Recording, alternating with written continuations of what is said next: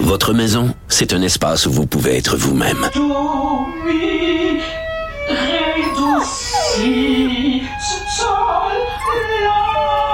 Elle mérite d'être bien protégée et vous méritez d'être bien accompagné. Trouvez la protection la mieux adaptée à votre maison avec Desjardins Assurance et obtenez une soumission en quelques clics sur desjardins.com.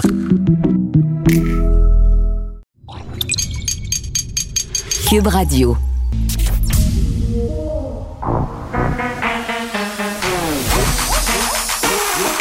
Elle a une opinion sur tous les sujets. Pour elle, toutes les questions peuvent être posées. Geneviève Peterson. Cube, Radio. Salut tout le monde, j'espère que vous allez bien. Bienvenue à l'émission. Merci de vous joindre à moi pour ces prochaines deux heures et demie. Euh, beaucoup de sujets pour vous aujourd'hui parce qu'on a eu des annonces attendues hier, euh, notamment l'ouverture des salles de spectacle en zone rouge. Je pense qu'on l'attendait depuis très, très longtemps. Hier, on parlait avec Alex Dufresne, notamment, quel point le milieu de la culture avait souffert de la pandémie, le moral aussi des artistes, mais aussi des, travailleurs de l'industrie du spectacle, ceux qu'on voit pas, ceux qui sont en arrière, euh, mais qui sont néanmoins indispensables. Ça va pas très bien. Donc, on reçoit ça quand même avec une grande joie aujourd'hui, même si, moi, quand même, il me reste des questions au niveau euh, du risque, de la santé publique. On sait, les cinémas ont rouvert, donc en ce sens, ça aurait été pas très, très logique de garder les salles de spectacle fermées, mais avec la question des variants, parce qu'on nous l'a dit hier au point de presse que tenu Legault, Christian Dubé l'a bien spécifié, les variants, ça continue d'augmenter. Là, on jasait ici avec euh, euh, Roxane Borges de Silva et Benoît Mars qui nous disait, bon, peut-être que le variant va remplacer la souche originale du virus dans quelques temps. Ben, ce serait chose faite dans moins d'un mois si on fie à ce qui s'est dit hier. Donc, euh, bon, le variant est plus contagieux. Il y a la question des aérosols, donc euh, dans les espaces fermés comme les cinémas et les salles de spectacle. En tout cas, moi, j'ai encore besoin de me faire rassurer, mais je peux comprendre qu'on a quand même très, très hâte, et du côté des artistes et du côté du public, de retourner voir des spectacles. On aura par ailleurs tantôt pour en jaser vers 13h30 l'humoriste Mathieu Cyr, qui a été vraiment, vraiment, vraiment très actif sur les médias sociaux pendant la pandémie. Euh, lui, euh, il s'est vraiment réinventé. bon, ce qui a été annoncé là, hier, petit rappel, parce que quand même, je pense qu'on est au courant, le rendu à 13 h de l'après-midi.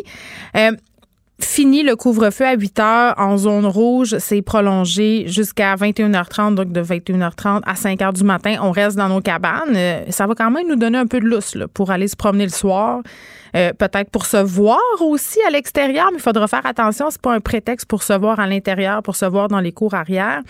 Ça, ça devrait s'en venir. Quant à moi, les annonces sur la, les permissions pour se voir sur nos terrains, parce que ça va être un petit peu difficile. Euh, plus le beau temps va arriver. Je ne sais pas si les gens vont vraiment se conformer à ça. Donc ça, ça fait quand même du bien. Ça, ça remet du, du pep dans le crayon, comme on dit. Euh, retour aussi des élèves secondaires 3, 4, 5 en zone orange. Donc retour en classe pour ces élèves-là.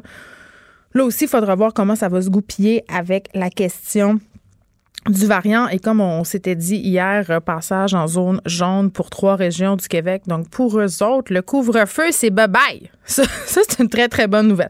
Euh, mais, je pense la plus grosse nouvelle euh, hier, ça a été cette annonce par rapport au vaccin. Écoutez, se faire dire que les Québécois qui le voulaient, les Québécoises aussi, bien entendu, là, bref, ceux qui veulent, on pourra je m'inclus là-dedans parce que j'ai très, très hâte de me faire vacciner. Moi, je prendrais le vaccin les yeux. Mais on pourra se faire vacciner d'ici au 24 juin. Donc, ça vient quand même très, très rapidement. Est-ce que c'est réaliste? Euh, de penser pouvoir effectuer tous ces vaccins-là avant la fête nationale? Euh, on va en jaser avec Maud Laberge, qui est prof en économie de la santé à l'Université Laval et chercheuse en santé des populations et pratiques optimales en santé. Madame Laberge, bonjour. Bonjour. Bon, quand même, euh, on va se le dire, c'était une saprée bonne nouvelle qu'on a eue hier, euh, cette annonce par rapport euh, au calendrier vaccinal. Justin Trudeau avait promis que tous les Canadiens seraient vaccinés d'ici la fin septembre. Nous, notre premier ministre nous promet qu'on sera vaccinés pour ceux qui le veulent d'ici la fête nationale. On se demande, est-ce que c'est un plan réaliste, surtout si on regarde comment ça se passe, la vaccination en ce moment? C'est une excellente nouvelle. Et puis, euh, je pense aussi que c'est euh, c'est un plan, un objectif qui est réaliste. On est présentement autour de 30 000 euh, vaccins par jour. Mm. On a atteint 34 000 samedi. Pour la, la cible de, du 24 juin, pour tous les Québécois qui le souhaiteraient, il faudrait qu'on passe à 45 000 vaccins par jour. Euh, ce qui, euh, puis là, on a euh, les, les pharmacies qui ont commencé à être impliquées dans la vaccination et qui pourront l'être beaucoup plus dans les prochaines semaines. Maintenant, cette cet objectif, il est aussi dépendant de la réception des, des doses de, de vaccins. Donc, on sait que on a eu quelques petits problèmes dans le passé, mais donc on, suppose quand on dit que, que tout le monde va pouvoir être vacciné, tous ceux qui le souhaitent vont pouvoir être vaccinés d'ici le 24 juin, qu'on reçoit les doses dont on a besoin euh, pour cette vaccination. Ben oui, parce que Madame Laberge, là, quand même, euh, il faut que les doses aussi se rendent partout. À Montréal, on sait que c'est quand même relativement assez facile. On a plusieurs grands centres de vaccination. Les pharmaciens aussi vont être mis à contribution. On l'a bien spécifié hier. Euh, M. Legault l'a dit, ils vont mettre l'épaule à la roue aussi. Dans les régions mm-hmm. éloignées, ça risque d'être moins évident. Qu'est-ce qu'il faudrait mettre en place pour assurer que la distribution soit égale partout, finalement, que les gens, même en région éloignée, aient accès aux vaccins en quantité? Oui, euh, tout à fait. Effectivement, il y aura des enjeux de, de distribution, de transport. Maintenant, les, les, les autres euh, éléments qui sont euh, qui sont bien, c'est d'avoir plusieurs types de vaccins, dont certains qui se transportent beaucoup plus facilement que d'autres. Hein. Donc, lorsque je pense Pfizer au début qui devait être gardé à des températures très très froides, c'était quand même un frein à, à, la, à porter le vaccin dans, dans les régions. Alors que là, on a euh, ben Moderna déjà c'est moins froid, mais aussi celui d'AstraZeneca qui peut euh, qui peut se transporter beaucoup plus facilement, puis ben, éventuellement euh, Johnson et Johnson aussi. Là. Donc on a comme plus de choix qui vont nous permettre de, de, plus facilement atteindre des populations un peu plus éloignées. Oui, puis en même temps, il faudrait aussi que le gouvernement travaille en amont sur la communication par rapport au vaccin AstraZeneca, parce que cette semaine, ce vaccin-là a eu du plomb dans l'aile, c'est peu de le dire.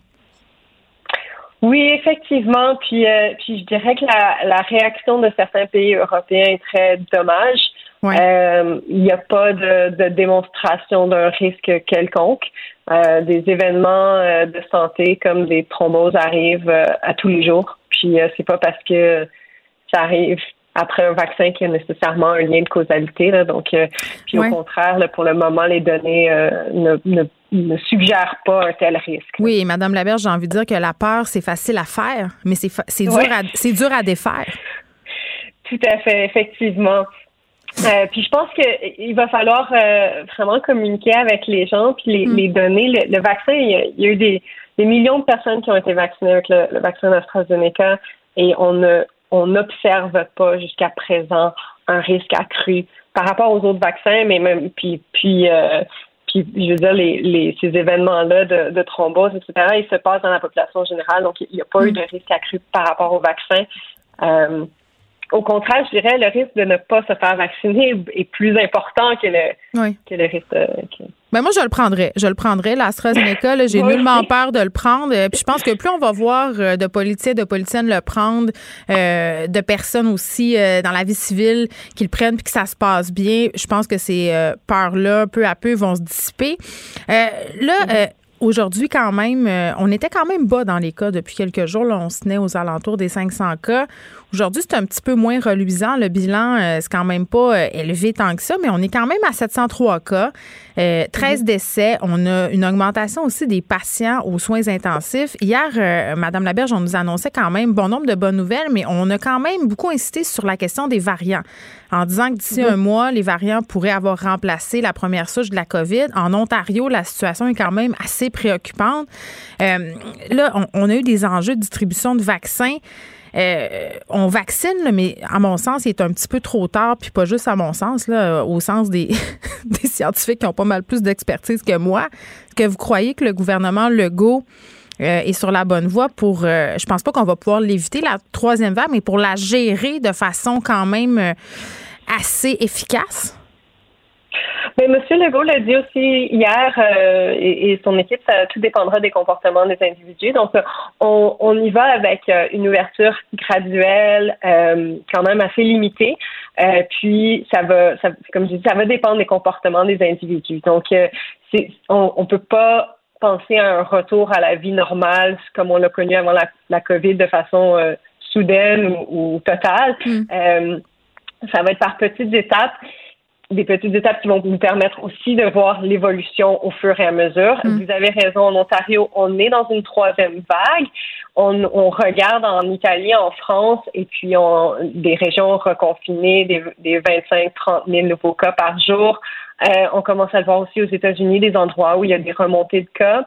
Mais on peut apprendre de ça. C'est ça aussi. fait. Exactement, c'est ça. Donc, on a vu, il y a, il y a une volonté, il y a une fatigue de la population qui vient avec une volonté de, de, de recommencer à sortir, euh, de faire des activités, etc., de se voir. Mm. Euh, puis en même temps, on n'est pas encore là. Euh, donc, c'est, c'est, euh, je l'ai déjà dit, c'est un peu une, course de euh, est-ce qu'on on va réussir à avoir atteint l'immunité de la population avant qu'on ait euh, un, trop euh, trop grand euh, troisième vague. comment est-ce que ça va se dérouler va, va dépendre énormément des, des comportements des individus. Ben, je trouve ça intéressant ce que vous dites. Puis par ailleurs, M. Legault disait hier que par rapport à la stratégie vaccinale, on aurait un plus bel été que l'été passé où il y avait personne de vacciné. Ça, c'est logique. Mais je pense constater aussi qu'à la lueur des chiffres qu'ils nous ont présentés euh, ces derniers jours, on a eu l'air d'avoir été plus discipliné pendant la semaine de relâche qu'on a pu l'être à Noël. Donc, je pense que ça, euh, d'un côté, ça augure bien. Mais là, l'été arrive, le beau temps est là, euh, il fait soleil aujourd'hui dehors, la luminosité aussi est là. c'est quoi la stratégie que le gouvernement devrait adopter pour, pour l'été qui s'en vient? Je, je pense pas qu'on puisse se prononcer encore. on est on est juste au mois de mars pour C'est vrai. Il va y avoir euh, d'autres tempêtes de neige. Euh, d'une part, mais, euh, mais d'autre part, on peut pas savoir à l'avance comment les gens vont se comporter, puis quelle va être la situation épidémiologique dans les prochaines semaines. mais êtes-vous optimiste ou, je veux dire, vous devez bien avoir une petite opinion? mais optimiste dans le sens où je, je pense qu'avec le plus les gens vont se faire vacciner, puis on va on va réussir à, contrôler euh, la propagation du virus. Donc c'est sûr que dans ce sens-là, oui, je le suis. Euh, cependant, puis puis je pense que personne n'a envie non plus de, de voir arriver ici ce qu'on voit arriver en Italie. Euh, de retourner à du confinement. au mois de juin, se confiner? exactement, c'est ça. On veut absolument éviter de tout refermer dans un mois ou dans deux mois. Donc, c'est sûr que euh, donc, j'ose espérer que la, population va collaborer dans ce sens-là aussi. je pense que euh, oui. Parce qu'on ne veut pas se retrouver dans ces situations-là. Oui, puis je pense que le gouvernement, euh, parce qu'on les a beaucoup critiqués sur leur message lors de la pandémie, là, où on puis même, euh, même les médias, on a participé à ça, de beaucoup critiquer la population, de beaucoup dire, ben là, si vous écoutez pas, je pense qu'on a des meilleurs résultats en encourageant le monde, en disant un peu à l'image de ce que le directeur de la santé publique du Saguenay a dit hier ou avant-hier, si je ne m'abuse, euh, par rapport à la montée des cas. On lâche pas, on continue. Je pense qu'on va fédérer pas mal plus de monde que si on est toujours en train de taper sur la tête des gens. Très honnêtement, là, euh, je pense que ça, ça sera garant de si on aura un bel été ou pas, parce que c'est toujours une question de balancer les assouplissements euh, pour aider le moral, aider aussi euh, la santé psychologique des gens tout en maintenant, si on veut, euh, le risque sanitaire à un degré qui est acceptable. Maud Laberge, toujours un plaisir, qui est professeur en économie de la santé à l'Université Laval. Geneviève Peterson. Une animatrice pas comme les autres. Cube Radio. On est avec Nicole Gibaud. Nicole, salut. Bonjour Geneviève. Bon, on revient euh, sur cette Québécoise qui a été accusée d'avoir importé 35 kilos de cocaïne en Australie. Là, on disait que l'une d'entre elles était de retour au pays. On en a brièvement jasé hier en début de chronique euh, de cette Madame Lagacé qui rentre au pays. Euh, qui rentre au pays quand même avec aucune condition de libération à respecter ici. aussi, avec un dossier judiciaire canadien qui ne va pas garder trace de ses condamnations australiennes. Euh, moi, je regarde ça aller, puis j'ai beaucoup de questions. Je me dis, oh, on s'en tire quand même bien ici, là.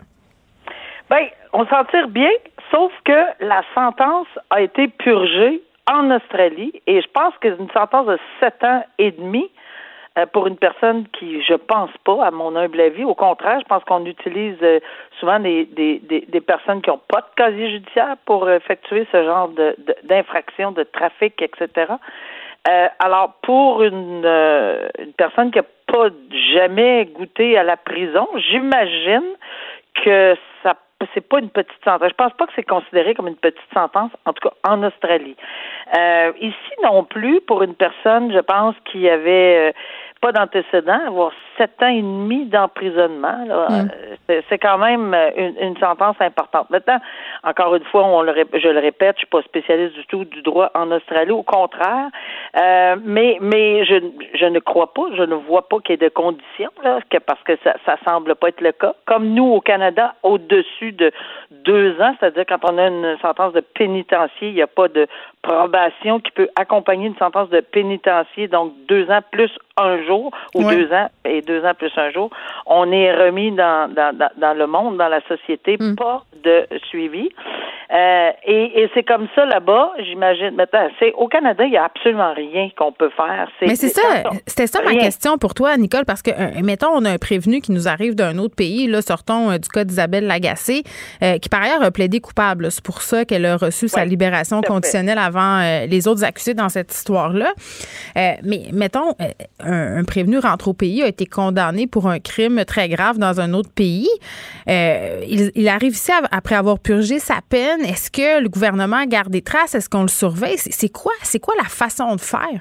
Honnêtement, je connais pas les tactiques. C'est sûr qu'on va peut-être avoir euh, le nom va sonner une cloche là, mais je ne et, et sûrement dans les services secrets ou quoi que ce soit. Puis puis je suis pas, je, je ne dévoile rien, je sais rien. Mais ce que je veux dire, c'est que sûrement, sûrement qu'on doit peut-être avoir en tête, euh, tu sais, si jamais il se reproduit quelque chose, on va sûrement dire ah ok c'est la personne qui a fait sept ans et demi en Australie, mais de là à faire un lien juridique. Oui, puis tu te dis as-tu le droit de sortir du pays, euh, de ben, se promener, de voyager, c'est toutes ces questions là que les gens se posent en ce moment là. Mais en ce moment-là, je pense que l'article du journal dit bien libre comme l'air. Ben, Alors, si on peut s'imaginer l'air, ben c'est mm. tout à fait comme ça. c'est heureux et malheureux en ce sens que oui, elle a purgé, donc elle a fait sa sentence, et, et, et malheureux parce que peut-être qu'on a. Est-ce qu'il y a des risques? On ne sait pas. Puis moi, il y a une affaire qui me saute aux yeux, Nicole, c'est que cette histoire-là fait le tour du monde. On diffuse les photos de cette fille-là et de son autre amie qui a été euh, accusée, le Mélina Roberge, allègrement. Est-ce qu'on en parlerait autant si c'était pas deux belles jeunes femmes? C'est pas. Euh, je sais pas, mais il va y avoir un, homme là, qui va être libéré bientôt. Puis je pense que On verra pas autant sa photo, je pense. C'est drôle, hein? Peut-être que non. Il faut dire qu'il y a certaines photos que c'est. Je sais pas pourquoi on les passait, mais je pense qu'on peut le deviner là, dans dans des tenues assez. Euh, puis tu as raison de le soulever. En bikini? Dis-le. c'est des photos en maillot? Alors, euh, et, et c'est quand même des, des, des ben, en tout cas, il faut pas, euh, faut pas. Est-ce qu'on va hey, elles se font appeler les cocaine babes. C'est comme ça qu'on les surnomme. Exactement. Alors, est-ce que ça va attirer l'attention autant pour un homme? Probablement pas. Je pense pas. Écoute, c'était mon petit commentaire euh, féministo du mercredi, OK? OK, Bon, euh, sur une note pas mal moins joyeuse, un dossier dont on a déjà parlé toutes les deux qui avait secoué le Québec, évidemment, parce qu'on parle ici de la mort d'un enfant, d'une mort qui aurait pu être évitée, du moins si je me fie euh, au rapport du coroner chargé de faire la lumière sur la mort de cet enfant-là. la petite Rosalie, ça s'est passé en 2018. Puis, tu sais, juste pour faire un rappel des faits, là, sa mère s'était rendue dans une maison d'hébergement, la maison Marie-Rollet. Euh, on l'avait mis dehors euh, le soir avec sa fille, euh, Audrey Gagnon, qui est l'accusée dans cette histoire-là, parce qu'elle aurait proféré des menaces contre une intervenante, avait menacé, on s'en était parlé même à l'époque, de la faire brûler vive, donc des propos quand même assez graves. Mais là, la coroner semble dire, attendez un petit peu, là, je pense pas que la maison d'hébergement a eu la meilleure attitude dans cette situation. Est-ce qu'il y aurait un manque d'humanité? Bien, moi, ça fait depuis le début que j'ai été interpellée dès, dès euh, la première fois qu'on a entendu parler, j'ai commenté ce dossier-là. Et, et, je peux te dire que encore aujourd'hui, même euh, en discutant là, euh, ce matin des sujets potentiels, j'avais tellement un pincement. Je pense qu'il n'y a pas personne qui peut pas avoir un pincement. Ah, Cette photo-là me marque à jamais. J'ai vraiment de la difficulté pour tout tu veux dire euh, la photo qu'on a vue euh, du petit corps de, la, petite fille de deux ans? Ben, juste voir son, son petit sourire. Enfin, on va passer là. Mais c'est tellement désolant parce que, effectivement, je pense que tous les drapeaux, c'est ce que j'avais réalisé à ce mm. moment-là, puis aujourd'hui je le réalise encore plus. Tu sais, on voulait pas s'avancer. Moi, je me souviens, je disais, ben, est-ce que c'est possible que, mais ça n'a pas de bon sens, ça se peut pas, une personne en détresse, puis est-ce qu'on la laisse pas? Moi, la personne, un adulte, déjà un adulte en détresse psychologique ou en euh, qui, qui, qui, est toxicomane, euh, qu'on met à la rue, c'est déjà pas évident. Là. Mm. Et quand il y a un enfant avec cette personne-là, il me semble que ça prend pas vraiment euh, beaucoup là pour allumer à peu près 22 lumières rouges euh, et plus. Ben c'est ça. Euh, tu sais Audrey Gagnon, Nicole, elle, avait 23. Ben elle, a toujours, toujours ah en vie là, mais dans le temps elle avait 23 ans. Euh, était mise dehors de la maison avec son enfant de deux ans en poussette. Elle aurait erré dans les rues des heures avant de trouver un endroit où aller. Elle n'en avait pas vraiment. Rappelé, euh, rappelé à plusieurs reprises la maison d'hébergement pour dire reprenez-moi, s'il vous plaît.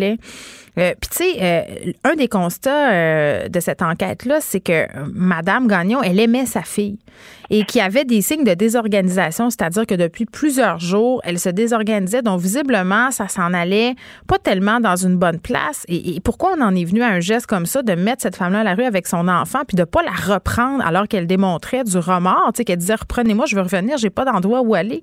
Finit par atterrir chez l'ami de son ex-chum, là. Ben, c'est ça c'est certain là, que, que quand on parle de, de, de drapeau rouge, là, on en avait. Puis moi, j'ai beaucoup de difficultés avec l'ensemble de ce dossier-là parce qu'il n'y a pas juste la maison, il y a le DPJ, il y a l'enfant, euh, il y avait eu des interventions. Oui, c'est le filet. Le filet de sécurité a été inadéquat autour de cette femme. Inadéquat, total, total. Mais c'est parce que même si on regarde, euh, ce que j'essaie de dire, le, est-ce que ça prend vraiment une organisation profonde ou, euh, avec euh, quelque chose d'écrit pour voir un enfant de deux ans et l'acheter dehors avec sa mère? peu importe, moi j'aurais passé sur la rue, tu aurais passé sur la rue, voir une personne en détresse avec un enfant de deux ans, on aurait réagi. Hmm. On n'est pas professionnel dans cette matière-là. Moi, ce que je trouve désolant, puis en plus, euh, ce qu'on voit, ce qu'on entend, c'est que puis le, le, le coroner est pas tendre, là, mais pas tendre du tout là. Je, je, et avec raison. Euh, pourquoi ça, essayer de s'expliquer? Pourquoi, pas, pourquoi pas accepter? On a commis une erreur, on n'aurait jamais dû laisser à 22 heures le soir une femme avec un, à 22 heures. Pourquoi ils n'ont pas appelé les policiers s'il y avait des menaces qui avaient été pas faites? Là, je m'en allais là. Je m'en allais là parce que effectivement, on a dit ah ben là elle pouvait elle a dit que bon elle ferait des menaces elle a fait des menaces. Mm. oui, va appeler les policiers.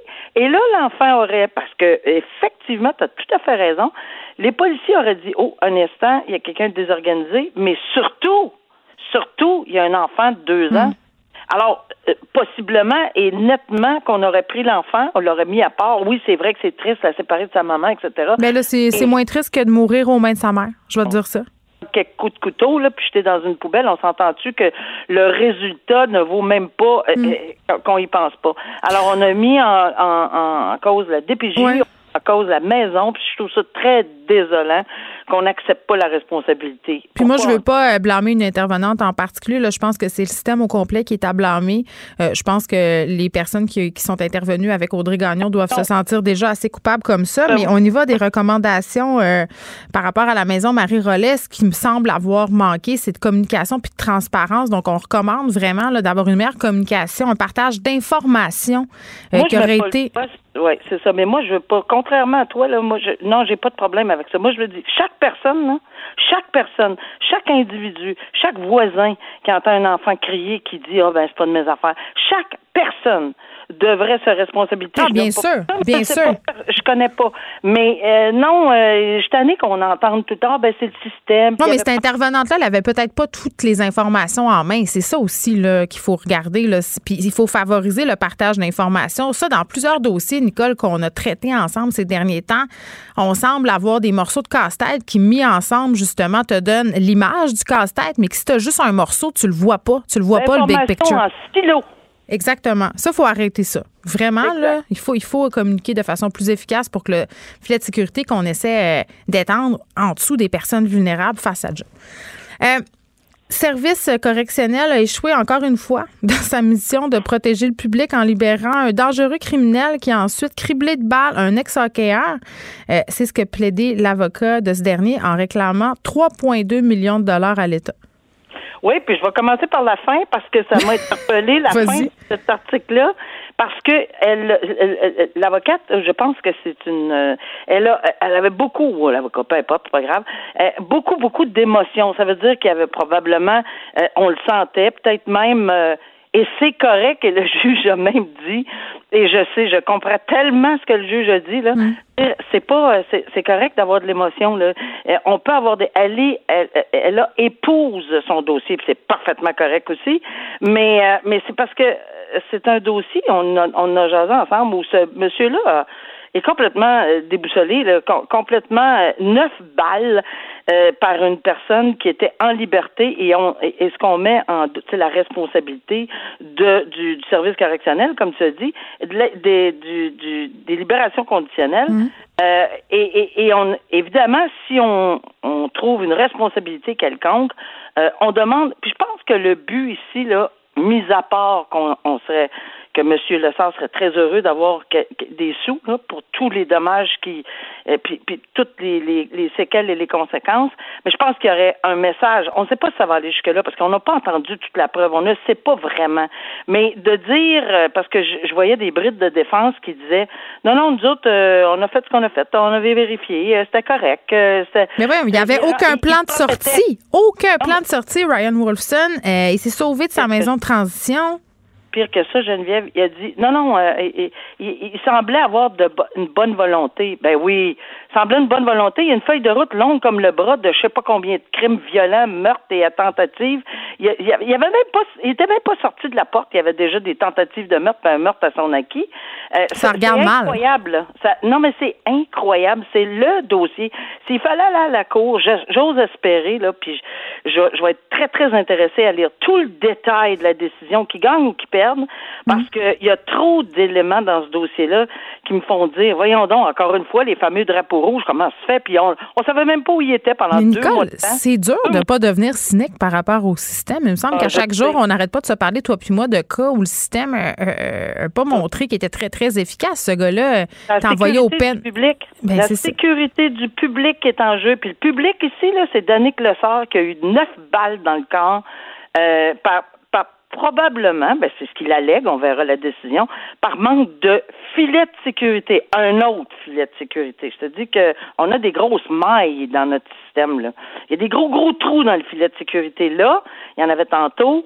Euh, c'est sûr que l'idéal, et puis, euh, tu sais, zéro risque, on n'arrivera pas là. Mais on peut-tu prendre les mesures minimum et nécessaires, savoir où, où, est-ce qu'il est, Wilson, pendant deux mois de temps? Là, on a eu l'air de dormir pas mal au gaz euh, dans sa maison de oh. transition, Nicole. on a contacté sa mère, son prof. On l'a pas cherché ben, ben gros. Là. Mais non, sa mère a dit, je sais pas où il est. OK, d'abord. Mais ça n'a pas de sens. Tu sais, je, je vois, je vois l'image là. Ah ben merci beaucoup. Non, mais c'est parce que là, on a quelqu'un de potentiellement dangereux, très très très dangereux peut-être, qui avait de bonne volonté, mais pendant deux mois, c'était pas capable de le trouver. Euh, peut-être qu'il faudrait peser sur le piton avant deux mois, peut-être deux jours. Ça aurait été une bonne idée. En tout cas, j'ai hâte de voir la décision, vraiment. Merci, Nicole. On se voit demain. Merci. À demain.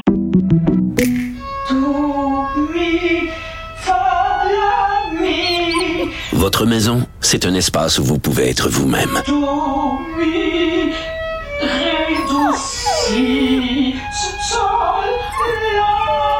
Elle mérite d'être bien protégée et vous méritez d'être bien accompagnée. Trouvez la protection la mieux adaptée à votre maison avec Desjardins Assurance et obtenez une soumission en quelques clics sur desjardins.com.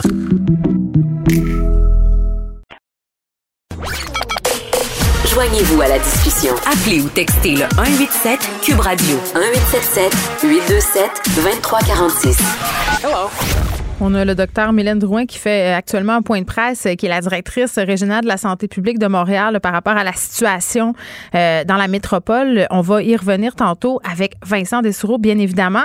Euh, concentrons-nous maintenant sur l'une des bonnes nouvelles qu'on a eues hier, euh, la rouverture des salles de spectacle qui vont pouvoir officier à compter du 26 mars en zone rouge au grand plaisir du milieu des arts. On est avec Mathieu Cyr, qui est humoriste. Mathieu, salut. Salut, ça va bien? Ben oui, j'ai envie de te retourner la question. Toi, comment tu vas? Ah, ben moi, je suis sur un nuage. La vie est belle. Je suis vraiment content de, cette nouvelle-là. Je m'attendais pas à. Je, m'attendais à ce qu'il y ait des restrictions, puis finalement, ben, je pense qu'il y a quelque chose qu'on peut, on peut vivre avec ça. Là. Ben oui, puis j'ai envie de te demander comment euh, comment tu l'as vécu la pandémie parce que là ça va faire quand même un an. Au début euh, quand ça a commencé, je pense qu'on était un peu pas mal tous à la même place, c'est-à-dire on se disait bah ça va durer deux trois semaines puis ça va être tigidou, on va retourner à nos vies. Euh, un an en cabané, comment on vit ça quand on est habitué de faire des spectacles, de faire des tournées, d'avoir une vie dans le fond super active là? Ben oui, je pense que je passais à travers les, les, les cinq phases du deuil. Euh, c'est ben, ben fait, au début, tu es dans le déni, tu comme ça va revenir, tu as, la colère, tu as l'acceptation, tu passes à travers tout ça. Hmm. Et euh, je pense que ça a fait grandir plusieurs personnes, c'est pas juste dans le milieu du, des, des arts, mais n'importe quel travailleur autonome, on travaille beaucoup trop parce qu'on a tout le temps peur d'en manquer. C'est vrai. Ça fait en sorte que ça fait en sorte qu'on se retrouve avec des semaines de 90 heures, euh, puis on voit jamais notre famille, on voit jamais nos enfants. Puis moi, ça m'a vraiment rapproché de mes enfants la pandémie. Puis ça m'a ça m'a groundé, ça m'a vraiment mis les, priorités à bonne place. J'ai parti une, une compagnie avec ma blonde, j'ai j'ai fait d'autres projets, puis je suis en train d'écrire un livre. Euh, j'ai fait des, des, spectacles sur Zoom. C'est un peu spécial, c'est un peu spécial, mais t'as pas le voyagement. Ça, c'est la bonne nouvelle. Tu as continué à être hyper actif, c'est ce que je comprends. Oui, vraiment. J'en ai profité pour me faire opérer les genoux. Tu as réglé toutes les affaires je passe au garage. ben, ben c'est ça parce que moi, je te suis sur Instagram. Tu es très, très actif euh, sur les médias sociaux. Puis tu disais, j'ai fait des spectacles en Zoom. Euh, tu sais, il y a beaucoup de vidéos sur ta page. Tu poses vraiment beaucoup. Euh, pourquoi? Mm-hmm. Est-ce que est-ce que c'était est-ce que c'était planifié? C'est-à-dire, est-ce que tu t'es dit, ben là, on n'a pas de spectacle, puis quand même, quand, quand on est une personnalité connue, il faut rester connu. Est-ce que c'était pour rester présent dans l'esprit des gens? En fait, c'était pour m'obliger à créer. Ah. Parce que parce que quand t'as pas de deadline, on est tous un peu paresseux là-dessus que si t'as pas de gala qui s'en vient, si t'as pas d'émission de pitch télé, de concept à, aller vendre, on dirait qu'on on a beaucoup de difficultés à écrire.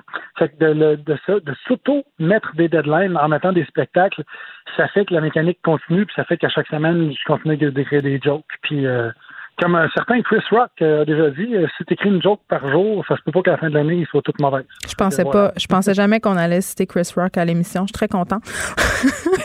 mais mais euh, évidemment, moi j'ai beaucoup pensé, euh, j'ai une double vie dans le monde artistique. J'écris puis j'ai beaucoup pensé à, mes amis artistes pendant la pandémie parce que moi j'ai eu le privilège de garder ma job. Je venais ici tous les jours, mais je pensais aux pertes financières. Tu sais, là tu as fait des spectacles sur Zoom, mais bien évidemment on se met pas riche avec des spectacles sur Zoom, en tout cas, si toi, tu t'es mis riche, tu nous donneras tes trucs, puis on va les noter. Mais, mais comment ça s'est passé euh, du point de vue financier? As-tu perdu beaucoup de cash? Euh, comment tu as géré ça?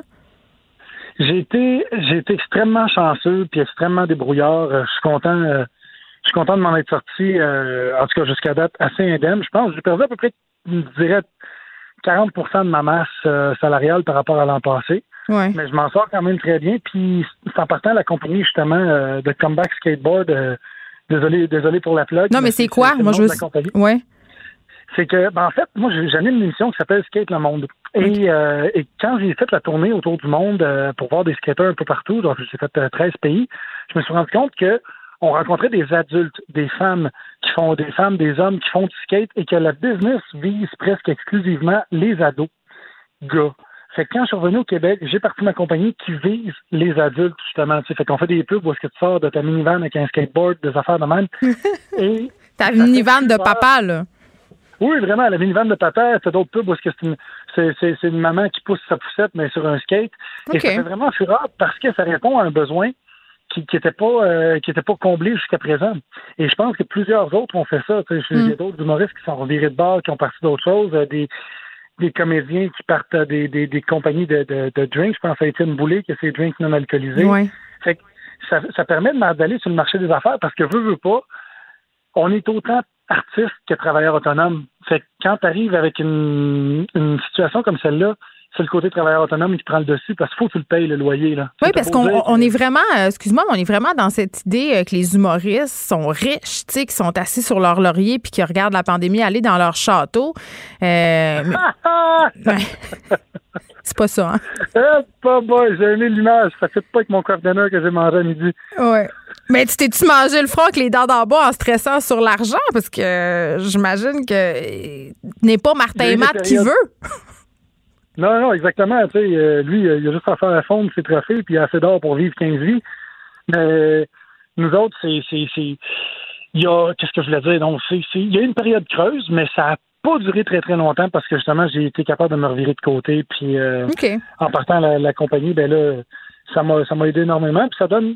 Ça fait juste activer de donner d'autres motivations aussi. Mm. Mais j'avoue que je vais t'avouer que j'ai travaillé, je pense, deux fois plus depuis que la COVID est arrivée. Là, je travaille non-stop et c'est pas toujours payant, mais je sais que je bâtis de quoi pour le futur. Fait il y a ça. Puis j'ai beaucoup, beaucoup de collègues euh, pour qui j'ai dépensé parce que j'ai entendu, euh, évidemment, j'ai lu le sondage dernièrement euh, qui disait qu'il y avait 15% des artistes, jusqu'à 15% qui avaient dépensé suicidaires. Ouais, ouais.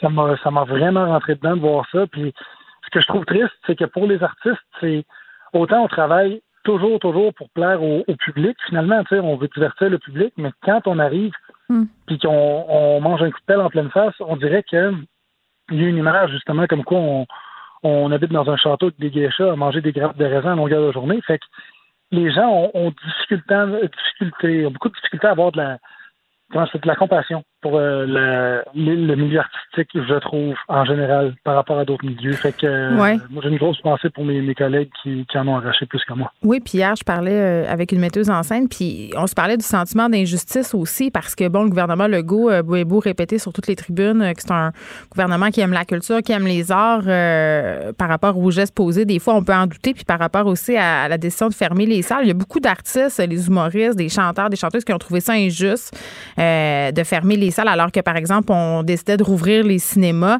C'est une décision qui a été très critiquée, ça.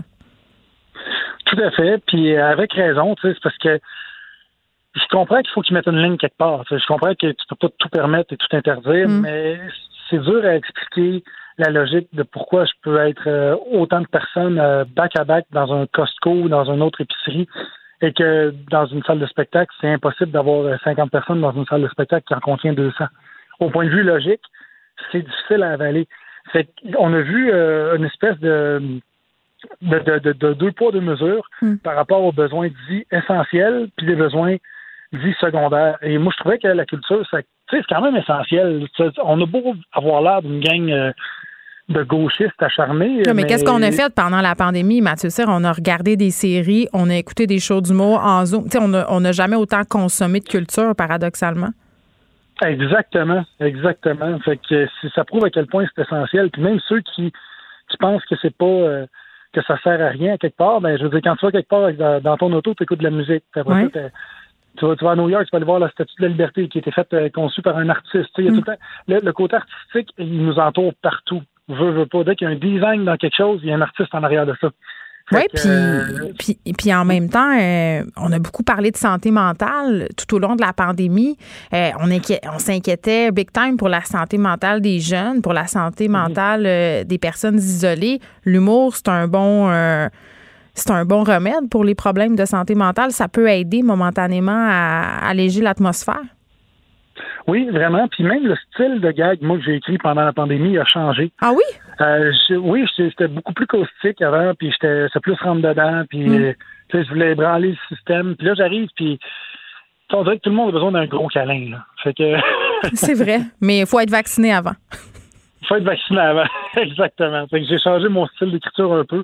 Je vais peut-être revenir comme j'étais avant, mais là, présentement, je, suis dans le bonheur et la joie. Ben, euh, je veux qu'on revienne un peu euh, aux médias sociaux. Comme je le disais, tu es, actif beaucoup, tu partages beaucoup de ta vie privée, beaucoup de photos de toi aussi en chess euh, sur les médias sociaux. Tu as l'air d'avoir ah! compensé. Non, mais tu as l'air d'avoir compensé dans les abdos comme moi, j'ai fait du pain.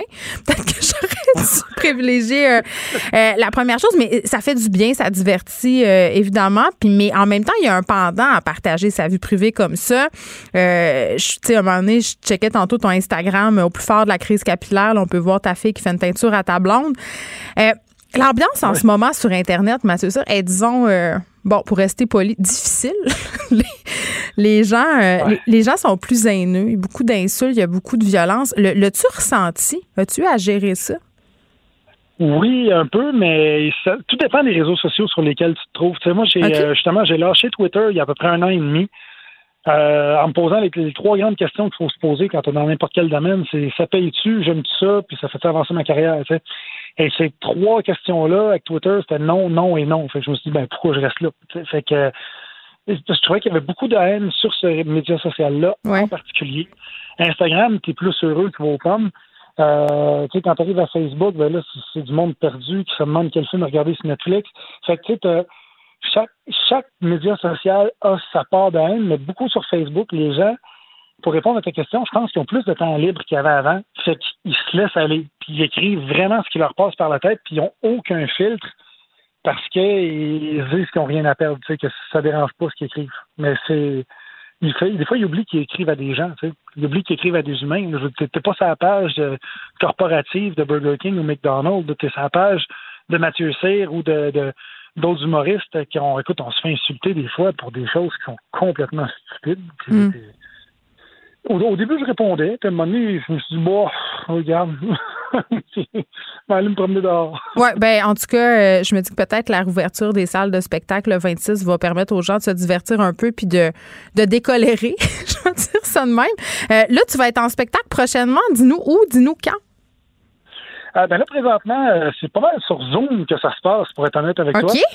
Euh, quand ça repart, il faudrait que je regarde ma tournée parce que je suis tellement décalé par rapport à ça. Je sais que les salles ont recommencé à, contacter mon agence pour dire OK, nous, on va de l'avant, tout ça. Il y a un taux de rétention avec plusieurs humoristes qui on regarde tout le temps combien de billets se sont ont demandé des remboursements pendant la, pandémie.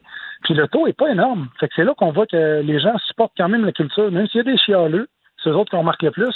Mais il y en a beaucoup qui nous soutiennent. Puis un gros merci à tous ceux et celles qui ont fait ça. C'est vraiment apprécié. Ça permet que je continue, euh, ça fait en sorte que je continue ma tournée. Il y en a plein d'autres qui continuent aussi. Euh, c'est sur mon site, matsir.com pour les dates de show.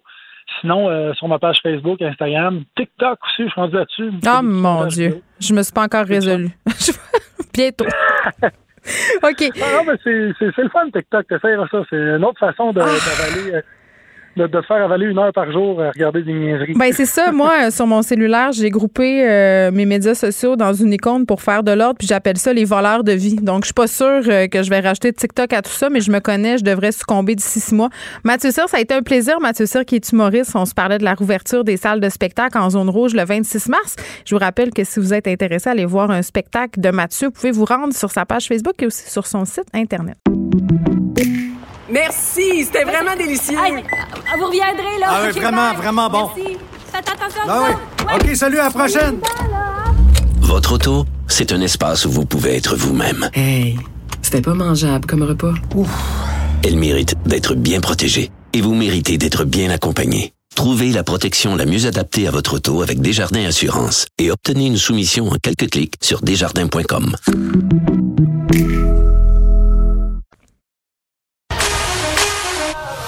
Pour elle, une question sans réponse n'est pas une réponse.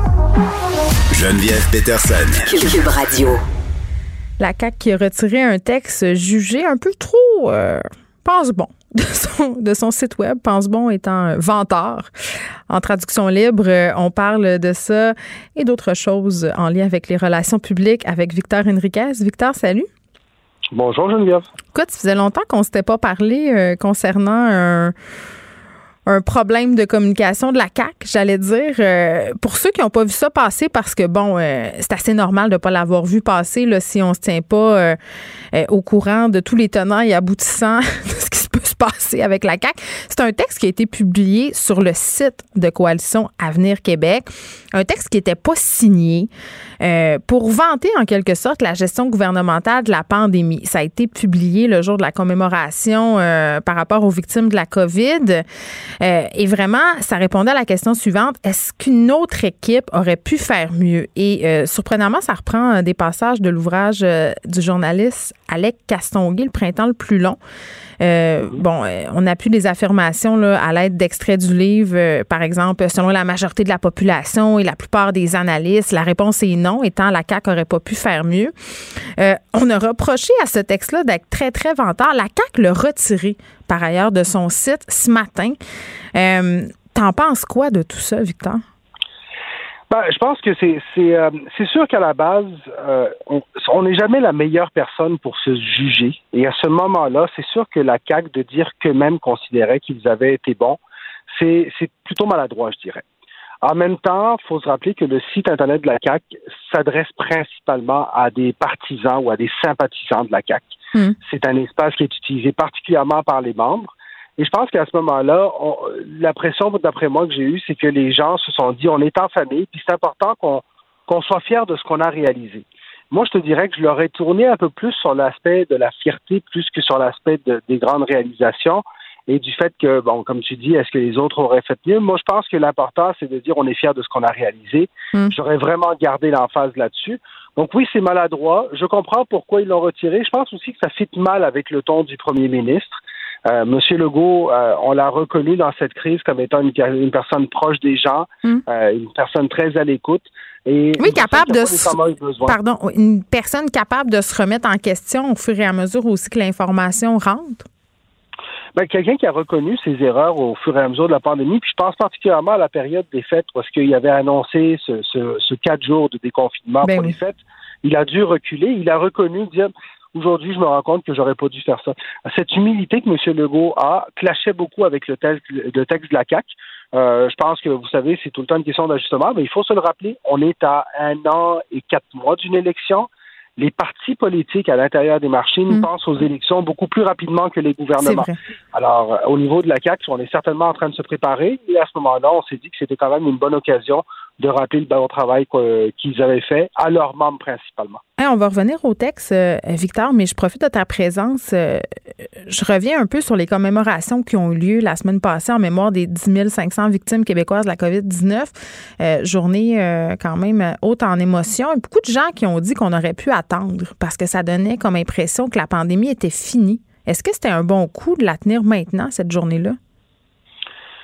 Honnêtement, moi, je pense que oui. Euh, oui, ben, puis je pense qu'on aura d'autres occasions de recommémorer. Puis je pense qu'ultimement, tu sais, c'est un peu comme les guerres. Hein. Cette pandémie qu'on va avoir vécue, rappelons-le, c'est la première en, plus de 100 ans. Hmm. On va s'en rappeler toute notre vie.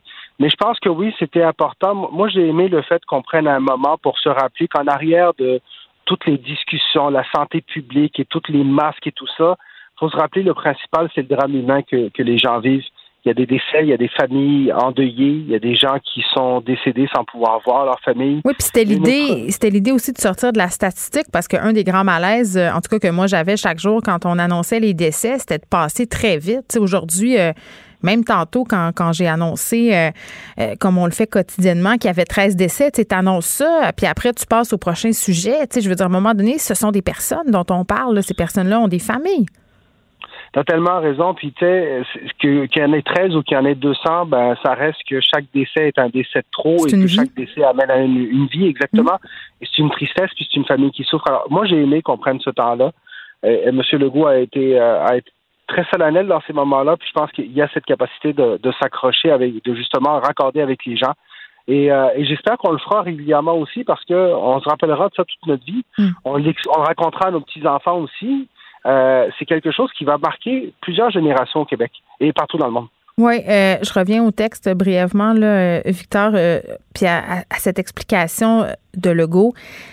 disant bon c'est un texte militant c'est destiné aux militants pas au public en même temps c'est sur un site public là se justifie en disant aussi que d'autres partis ont déjà publié des textes du genre dans le passé. Je veux dire, c'est comme de dire. Puis la CAQ fait souvent ça, tu sais, de se comparer, euh, puis notamment au niveau des bilans, là, parce que je veux rappeler euh, que 9 provinces sur 10 euh, ont fait mieux que le Québec. Là. cette manie que la CAQ a de toujours se comparer avec pire, puis de pas se comparer avec mieux.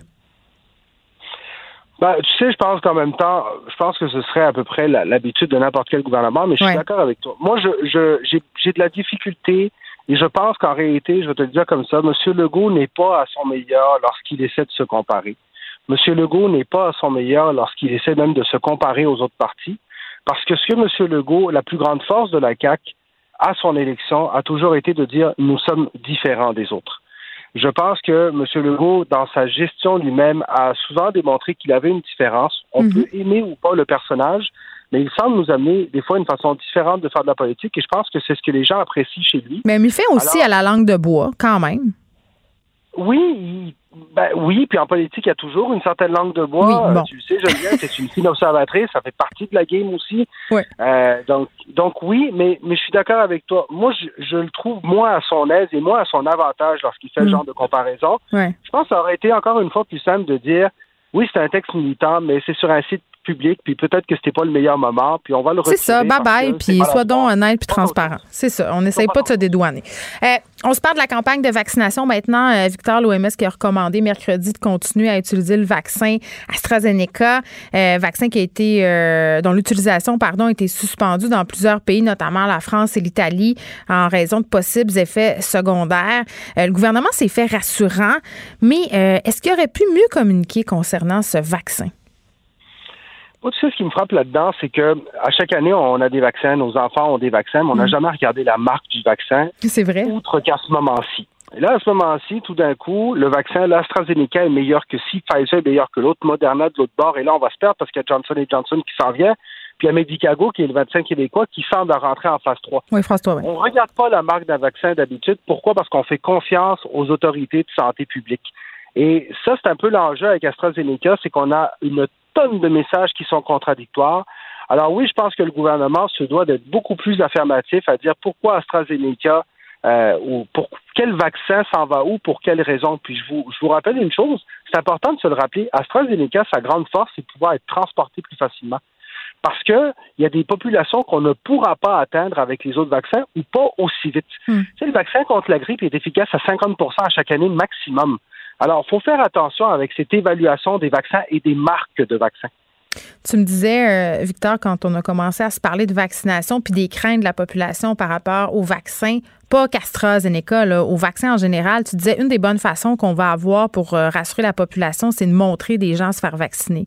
Tu disais, plus on va en voir se faire vacciner, plus la population va avoir confiance. Là, on a Christian Dubé qui va se faire vacciner demain euh, et qui a dit clairement qu'il souhaitait, si possible, avoir AstraZeneca. On a euh, la chef libérale Dominique Anglade qui a souligné euh, que Christine Saint-Pierre et Hélène David, là, deux députés de sa formation, ont reçu le vaccin AstraZeneca. Euh, Là, on a le premier ministre Legault qui dit bon, moi, je vais attendre qu'on soit rendu à ma tranche d'âge pour me pour me faire vacciner. Est-ce que est-ce que c'est bon ou c'est mauvais? Est-ce qu'on est-ce qu'on aurait pu s'attendre du PM justement qui se dise ben là, moi là vaccin AstraZeneca, j'ai pas peur de ça, puis regardez, je vais le prendre live. Là, là. Tu sais, ça, là, c'est un cas de damifie tout, damifie C'est vrai, parce que là, on aurait Parce dit que- quel privilège!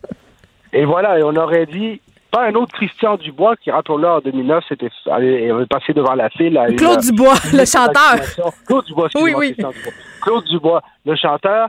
Et là, on aurait dénoncé, et là, on dénonce le fait qu'il soit pas vacciné. Moi, je pense qu'il y a une chose, je pense que le premier ministre devrait être dans les premiers vaccinés à partir du moment où on va vacciner la population en général, donc Oui. les 60 65 ans et moins.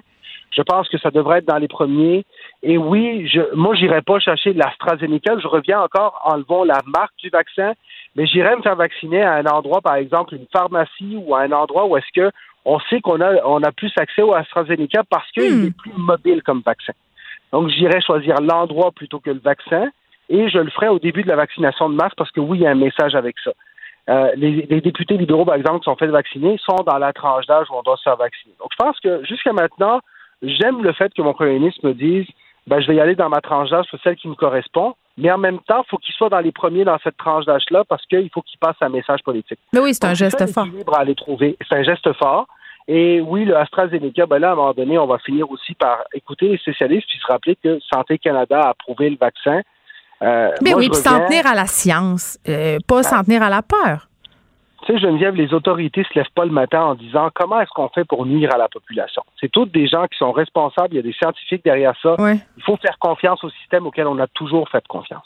Mais tu sais, Victor, je disais tantôt euh, à une scientifique qui était invitée au début de l'émission pour parler euh, de la vaccination, là, cette promesse qui a été faite de vacciner euh, Québécois qui le veulent avant le 24 juin. Ça, par ailleurs, ça donne beaucoup de capital de sympathie au gouvernement parce qu'on accélère par rapport au fédéral la cadence. Mais je disais, la peur, c'est facile à faire, mais c'est dur à défaire en relations publiques. Ça va être long. C'est long puis c'est répétitif parce qu'on a l'impression d'avoir en face un perroquet qui nous répète le même message. Mais il Ouais. faut se rappeler que si nous on l'entend deux fois, il y a une personne qui l'entend pour la première fois. C'est Et c'est pour ça que c'est aussi important de répéter en communication. Mais là, c'est pas juste une répétition à ce moment-là. Il faut que les bottines suivent les bobines, comme on dit en bon québécois. Il faut que les gestes suivent. Là, il faut pas seulement. Puis, on parle du premier ministre, mais ça va toucher une tonne de gens. On veut voir des sportifs se faire vacciner, on veut voir des influenceurs se faire vacciner, on veut voir nos grandes vedettes se faire vacciner. Le Québec, oui, c'est une, c'est une. On veut voir Céline. Quand est-ce qu'elle va l'avoir, son vaccin? et voilà. On veut voir tout le monde se faire vacciner et ça, ça va créer des ça va avoir un effet domino. Ah, Victor Enriquez, merci. C'est toujours un plaisir, M. Enriquez, qui est expert en relations publiques. Protégez vos dépôts, c'est notre but. La SADC protège vos dépôts dans les institutions fédérales, comme les banques. L'AMF les protège dans les institutions provinciales, comme les caisses. Oh, quel arrêt! Découvrez ce qui est protégé à vos dépôts sont protégés.ca. Vous écoutez Geneviève Peterson. Cube Radio. Cube Radio. Cube Radio. En direct à LCN. 14h30, c'est le moment d'aller retrouver notre collègue dans nos studios de Cube Radio, Geneviève Peterson. Salut Geneviève. Allô Julie. As-tu mis un X sur ton calendrier dans 99 jours, le 24 juin? Écoute, j'ai mis plusieurs X. J'ai mis aussi le 26 mars. Ah oui? Euh, ben, écoute, tu sais, hier, c'était euh, un point de presse euh, à propos d'annonces. Tu sais, on le sait, le, le, mardi à 17 h, quand on nous fait des points de presse parce qu'on a des annonces positives à faire aux Québécois, aux Québécoises. Et, et Mhm. la CAQ a pris l'habitude de les couler dans les médias, ces annonces-là, comme pour nous faire, nous préparer psychologiquement. Moi, hier, j'ai pas écouté le point de presse en direct me disant, ah, on a tout su.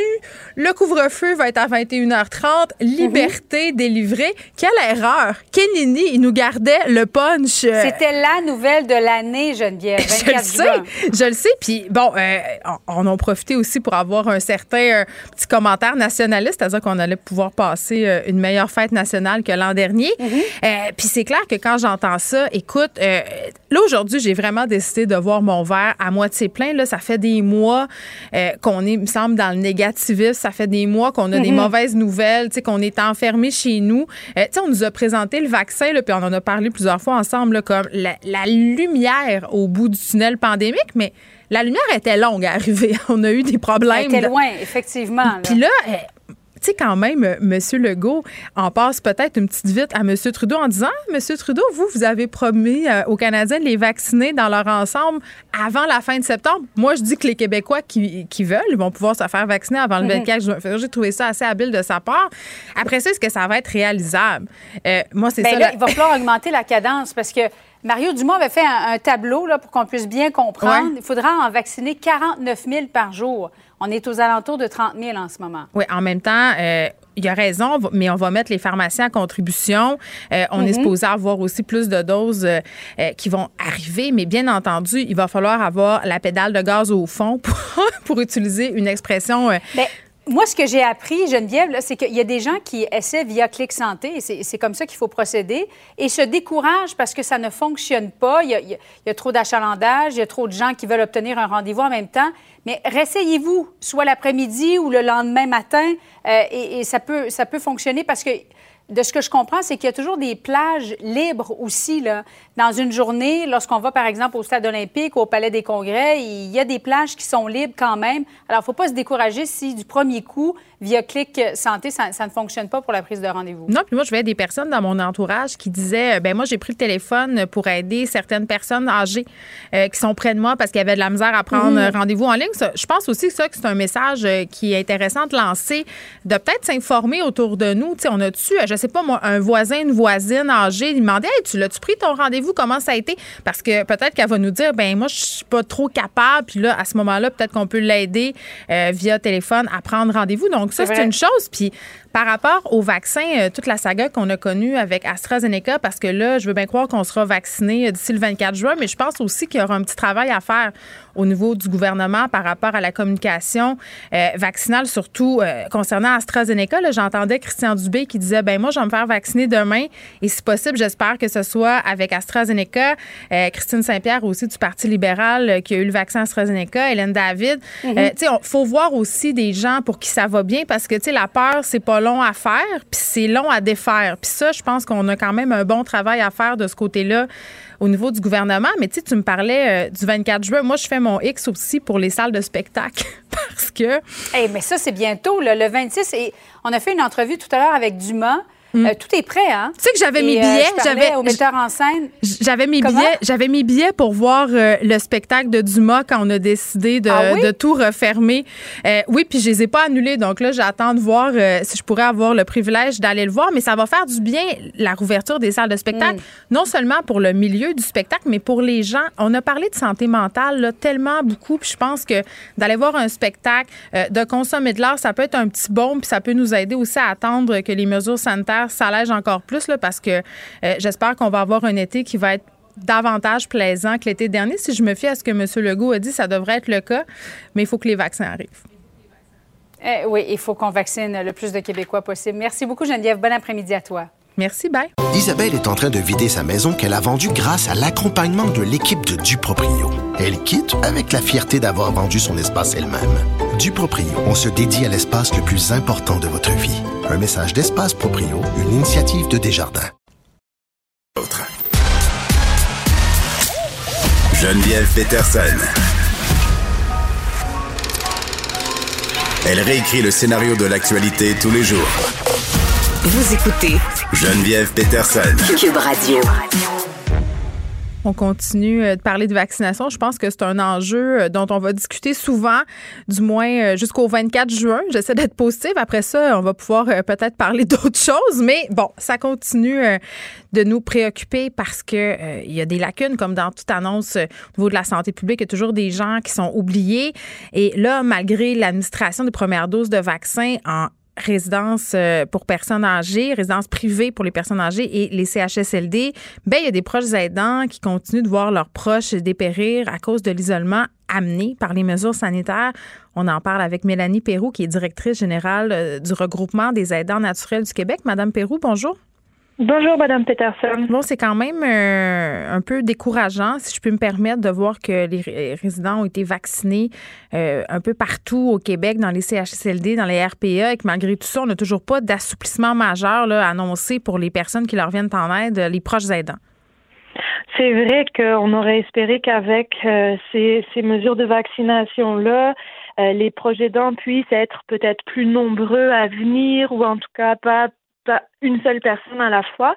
Mais en même temps, ce qu'il faut savoir, c'est que la majorité des personnes procédantes qui aident les résidents sont elles-mêmes pas vaccinées, sauf si elles ont plus de 70 ans. Fait que ça reste que ça, les, ça leur pose un problème à elles aussi d'aller dans, dans ces lieux-là, surtout si elles ont des maladies chroniques.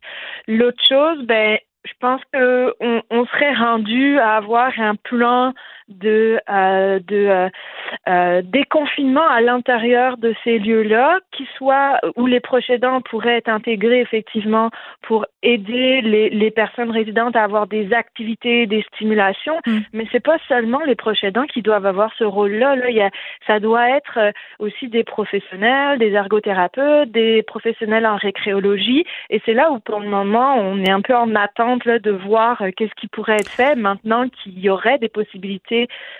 de faire du groupe, de faire un peu des sorties à l'extérieur, etc. Oui, mais en même temps, euh, Madame Pérou, j'entendais le ministre de la Santé, Christian Dubé, dire euh, ben, je comprends qu'on a donné de la vaccination aux personnes âgées, mais il faut attendre que l'immunité euh, soit efficiente dans leur système. Je pense que ça prend environ trois semaines avant qu'on ait l'immunité. Puis en plus de ça, quand on a eu juste une dose, on demeure quand même dans une certaine mesure plus vulnérable, même si on est en grande partie protégé. Est-ce que c'est normal quand même qu'à ce stade, alors qu'on a vacciné quand même tout récemment, qu'on n'ait pas encore eu ces assouplissements-là. J'imagine que le gouvernement est en train d'y penser, là, parce qu'on a basé toute notre stratégie de com depuis euh, le début de la pandémie sur la façon dont on avait, si on veut, pas si bien traité que ça les personnes âgées. Nous, on n'a pas d'informations comme quoi on se penche sur cette question-là. Euh, ça, devient, un, je dirais, un, un souci majeur pour des organismes comme nous ou les organismes qui euh, sont auprès des personnes plus aînées. Mhm. Euh, mais à, date, on n'a pas d'informations. Et c'est là aussi où je ramène justement la vaccination des personnes procédentes. Comme vous dites, il y a euh, encore un risque lié au fait que le vaccin prend trois, quatre semaines à être efficace. C'est mhm. seulement une dose actuellement, donc il a une efficacité peut-être moindre présentement. Mais donc une façon aussi de limiter les risques, ben, ce serait de vacciner les personnes personnes qui rentrent dans ces établissements-là. Et les personnes qui rentrent, c'est pas seulement les professionnels de la santé, c'est aussi les personnes proches aidantes. Et donc, il y en a beaucoup qui sont encore à ne pas oser trop euh, s'approcher, qui prennent encore des mesures euh, restrictives là, que, dans leur vie quotidienne pour pouvoir continuer d'aller voir leurs proches sans, euh, sans euh, euh, risquer de le contaminer, justement parce qu'ils se rendent bien compte que c'est les salles qui les stimulent, qui les, qui les aident à marcher dans le couloir, qui, qui leur chantent des chansons pour leur permettre de, de maintenir la, le, le vocabulaire, etc. C'est qu'aujourd'hui, tout le fardeau est sur leurs épaules ou presque, et c'est ça la problématique. Ben oui, puis c'est triste ce que vous dites, euh, Madame Pérou, quand même, parce que euh, on parle euh, des personnes âgées qui sont qui sont isolées. Vous nous dites les gens euh, qui aident ces personnes-là, dans le fond, vivent aussi de l'isolement en ce moment. Elles se protègent pour pouvoir protéger les personnes euh, qu'elles aiment. Donc, on est en train euh, de créer, si on veut, un double, un double état de Oui. dépérissement de détresse psychologique. Puis quand on veut aider une autre personne, il faut aller bien soi-même. Tout à fait. Et actuellement, ben, les proches aidants, ils ont vraiment, ils vivent vraiment très difficilement la pandémie. C'est ce qu'ils vous disent? Qui, oui, oui. Nous, les, les signaux, là, ils sont pas mal rouges euh, partout. Ah oui. Les organismes qui sont membres chez nous voient une augmentation de nouvelles personnes qui se considéraient pas comme proches aidantes avant ou qui n'avaient pas effectivement ce rôle-là. Euh, et surtout même les personnes qui voyaient auparavant, qui suivaient depuis parfois plusieurs années, il y a une augmentation des besoins par rapport à avant. Seulement, ben, il n'y a pas plus de monde pour les soutenir euh, non plus dans les organismes communautaires ou sur euh, dans les CLSC. Les, les services aux proches aidants sont quand même euh, assez restreints parce qu'on se concentre sur les personnes malades. Et donc, effectivement, nous, le, le- la crainte qu'on a, c'est que quand on va réellement se dire, ben, ça, c'est derrière nous, ben, ces proches aidants-là, ils vont s'effondrer. L'adrénaline sera partie. Le, le, le, ils auront toutes mis leur énergie dans, dans, dans cette période-là sans réaliser qu'ils s'épuisaient euh, de tous côtés, mentalement, physiquement, financièrement. Puis quand on va être, euh, quand on va dire, ben c'est bon, c'est fini, c'est eux qui vont tomber au, au, au combat si c'est pas déjà fait avant. Là. Ben oui, puis en même temps, euh, je comprends qu'il faut protéger tout le monde. Là, c'est quoi la situation euh, pour qu'on puisse se démêler? Là, on est toujours à une seule personne qui peut aller visiter un proche, c'est ça? Alors, on est à une personne en même temps. OK. Euh, deux personnes en zone rouge, trois personnes en, zo- en zone rouge et orange, c'est deux personnes. En zone jaune, c'est trois personnes. Et euh, contrairement à avant, elles peuvent venir euh, dans la même journée tant qu'elles sont pas en même temps dans Ouais. l'établissement. Puis il n'y a pas de Mm. petits-enfants qui peuvent y aller, ni rien de tout ça. Là. Puis ça, c'est difficile aussi. Ben, ça, c'est sûr que les enfants, vu qu'il faudrait qu'ils soient accompagnés de leurs parents, ils peuvent Ça pas, sauf dans les cas où la personne elle est en fin de vie. Dans Ouais. ces cas-là, le- les, les restrictions sont complètement différentes. Bon, euh, quand même, on, on avait une mini bonne nouvelle au travers de tout ça. On apprenait que les personnes qui vivaient avec une déficience euh, physique ou mentale seraient vaccinées en avril. On a devancé leur priorité dans la liste vaccinale. Euh, on a parlé la semaine passée avec José Legault qui vit avec sa Oui. sœur qui a une déficience intellectuelle. Elle nous a raconté, euh, c'est pas seulement elle, je pense que vous pourriez témoigner de ce que vous euh, voyez aussi avec vos membres, les gens euh, qui doivent essentiellement, justement, comme on le disait tantôt, arrêter de vivre pour être certain de ne pas contaminer leurs proches. Donc ça, ça va beaucoup aider. Ben ça, ça va aider, mais je vous dirais que dans les l'annonce qui a été faite, c'est euh, en avril, les personnes qui ont une déficience intellectuelle, un trouble du spectre, de l'autisme, peu importe, qui résident en, en hébergement, encore une fois, pas ceux qui sont à domicile, ou en tout cas ça, ça arrivera plus tard. Et c'est là où nous, il y a une forme d'incompréhension aussi, parce que celles qui sont à domicile, elles aussi, elles sont isolées, elles aussi, elles perdent des capacités sociales, Bon, on les oublie. euh, etc. Puis Mm. leurs proches aidants aussi.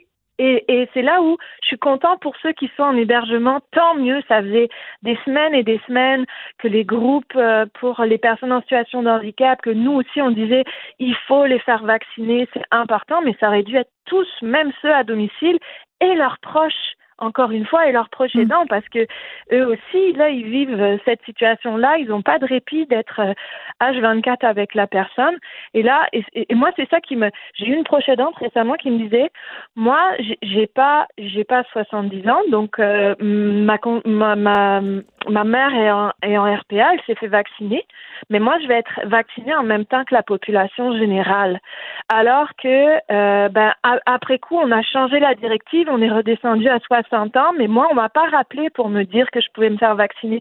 Fait que ça veut dire quoi? Ça veut dire que les personnes entre 60 et 70 ans, elles sont moins importantes euh, que euh, les autres qui vont être euh, à domicile. Et donc, ça crée beaucoup, beaucoup d'incompréhension et de colère.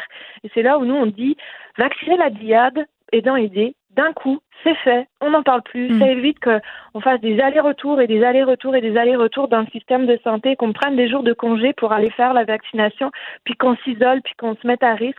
Ce serait mille fois plus simple.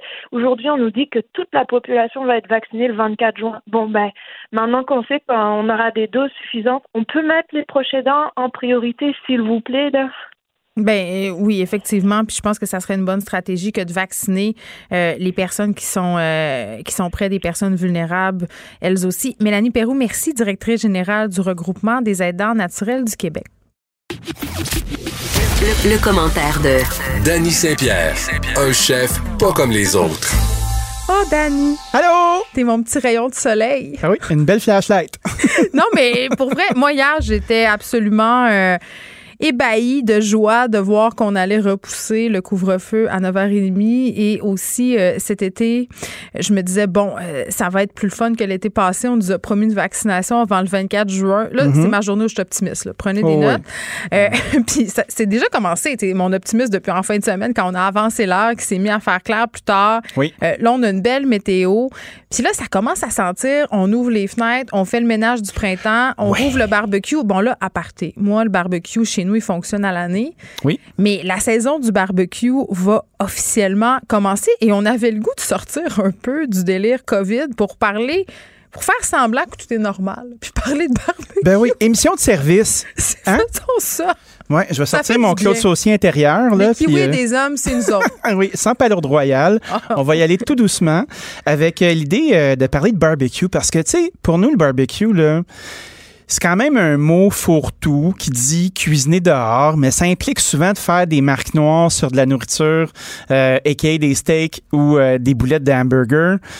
Mon Dieu, il y a tellement d'autres choses à faire avec un barbecue. C'est un monde, c'est un univers. Incroyable. Moi, je suis maître de mon barbecue et j'en suis Ah ouais, très maîtresse de barbecue? Oui, mais c'est parce que souvent, on nous présente la cuisine au barbecue comme étant quelque chose de très mâle. C'est la cuisine des hommes, des hommes virils qui mangent des gros steaks puis des côtes levées avec de la sauce. Insupportable. Ça met de cœur et ça m'énerve. Ils sont même pas bons en plus. Ben, je sais pas, il y en a qui sont très bons, euh, sauf que de dire euh, que le barbecue, c'est l'apanage de la cuisine masculine, et surtout, il n'y a rien qui m'écœure plus qu'un gars qui dit je vais faire à souper, puis que dans le fond, ça veut dire qu'il va juste faire cuire les steaks cinq minutes, puis que toi, tu vas te taper tout le reste, puis qu'en plus, il va falloir que tu fasses la marinade, que tu mettes la Mhm. table. Ça existe encore. C'est en où ça? 2000. Sont où les pinces? C'est ça. Et où ma fourchette?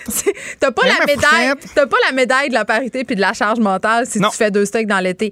Mais euh, moi j'ai envie de dire aux filles, réappropriez-vous votre barbecue, startez-le, ayez pas peur Ben oui. de mettre le feu dedans. Ben oui. Moi je suis passée euh, maître dans l'art de le starter et je suis euh, maître Ah ouais. S charbon de bois. Je te OK. dirais ça. Mais ça va dans un ta fi- vibrant plaidoyer. Ça va dans ta fiche technique. Exact. J'aime ça. Barbecue. D'un, évaluez votre machine. Est-ce Ah que vous avez vous êtes parti sur une chire d'acheter un fumoir avec des bois exotiques pour faire cuire des cochons entiers? Ou vous aviez un vieux barbecue du Canadian Tire avec des broches qui ressemblent à des roues de bicycle là, Là où la qui- viande bouille. Ouais, ou la viande bouille. Un bon test pour savoir si ton barbecue, c'est un bon barbecue puis qu'il y a assez de BTU, British Thermal Units, que ce soit au gaz, euh, parce que c'est souvent ce qu'on va mesurer. Essaie de te faire griller une toast. Puis tu sais, si ça prend 10 minutes avant qu'elle soit brune, là, ben ton steak, il va bouillir puis ça va faire de la criste de marde. Ben oui, puis mais, mais fait pas ça. Ça, ça s'en va d'un vidange, ça, cette affaire-là. Vous prenez pas ça, là. Arrêtez de niaiser, là. Ben, t'as raison. Puis, tu sais, c'est poche de gaspiller, si on veut, de la viande super chère parce Oui. qu'on va quand même le dire, là. euh, puis je trouve que c'est important. euh, moi, en tout cas, j'ai fait le choix de manger moins de viande parce que pour plein Mhm. de raisons, euh, ça pollue, ça, ça coûte de plus en plus cher. Donc, quand j'en mange, je veux qu'elle soit bonne. Fait que quand je m'achète un steak, parce que je suis une personne très privilégiée, je dois l'admettre, à 20$, piastres, mettons que ça me tente là, une fois par mois. Ben, c'est pas pire, un steak de, à le, 20 piastres. ben, de le faire bouillir là, sur, euh, Ben oui. sur le charcoal, ça me tente pas. Puis là, je vais faire une plug pour Barbecue Québec. Là. Oui. Je ne suis nullement rémunérée. Salut Max. Ils sont incroyables, ces gens-là. Moi, Ben j'ai pris mon barbecue là. euh, ils sont de bons conseils.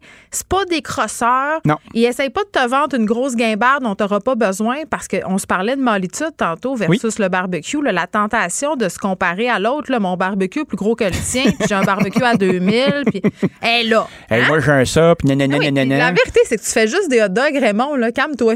Ouais, mais ça, c'est le, le complexe de la grosse machine, ça. On salue les C'est- Raymond du Québec. Je Moi, vous le- adore. Souvent, le Raymond va s'appeler Ray.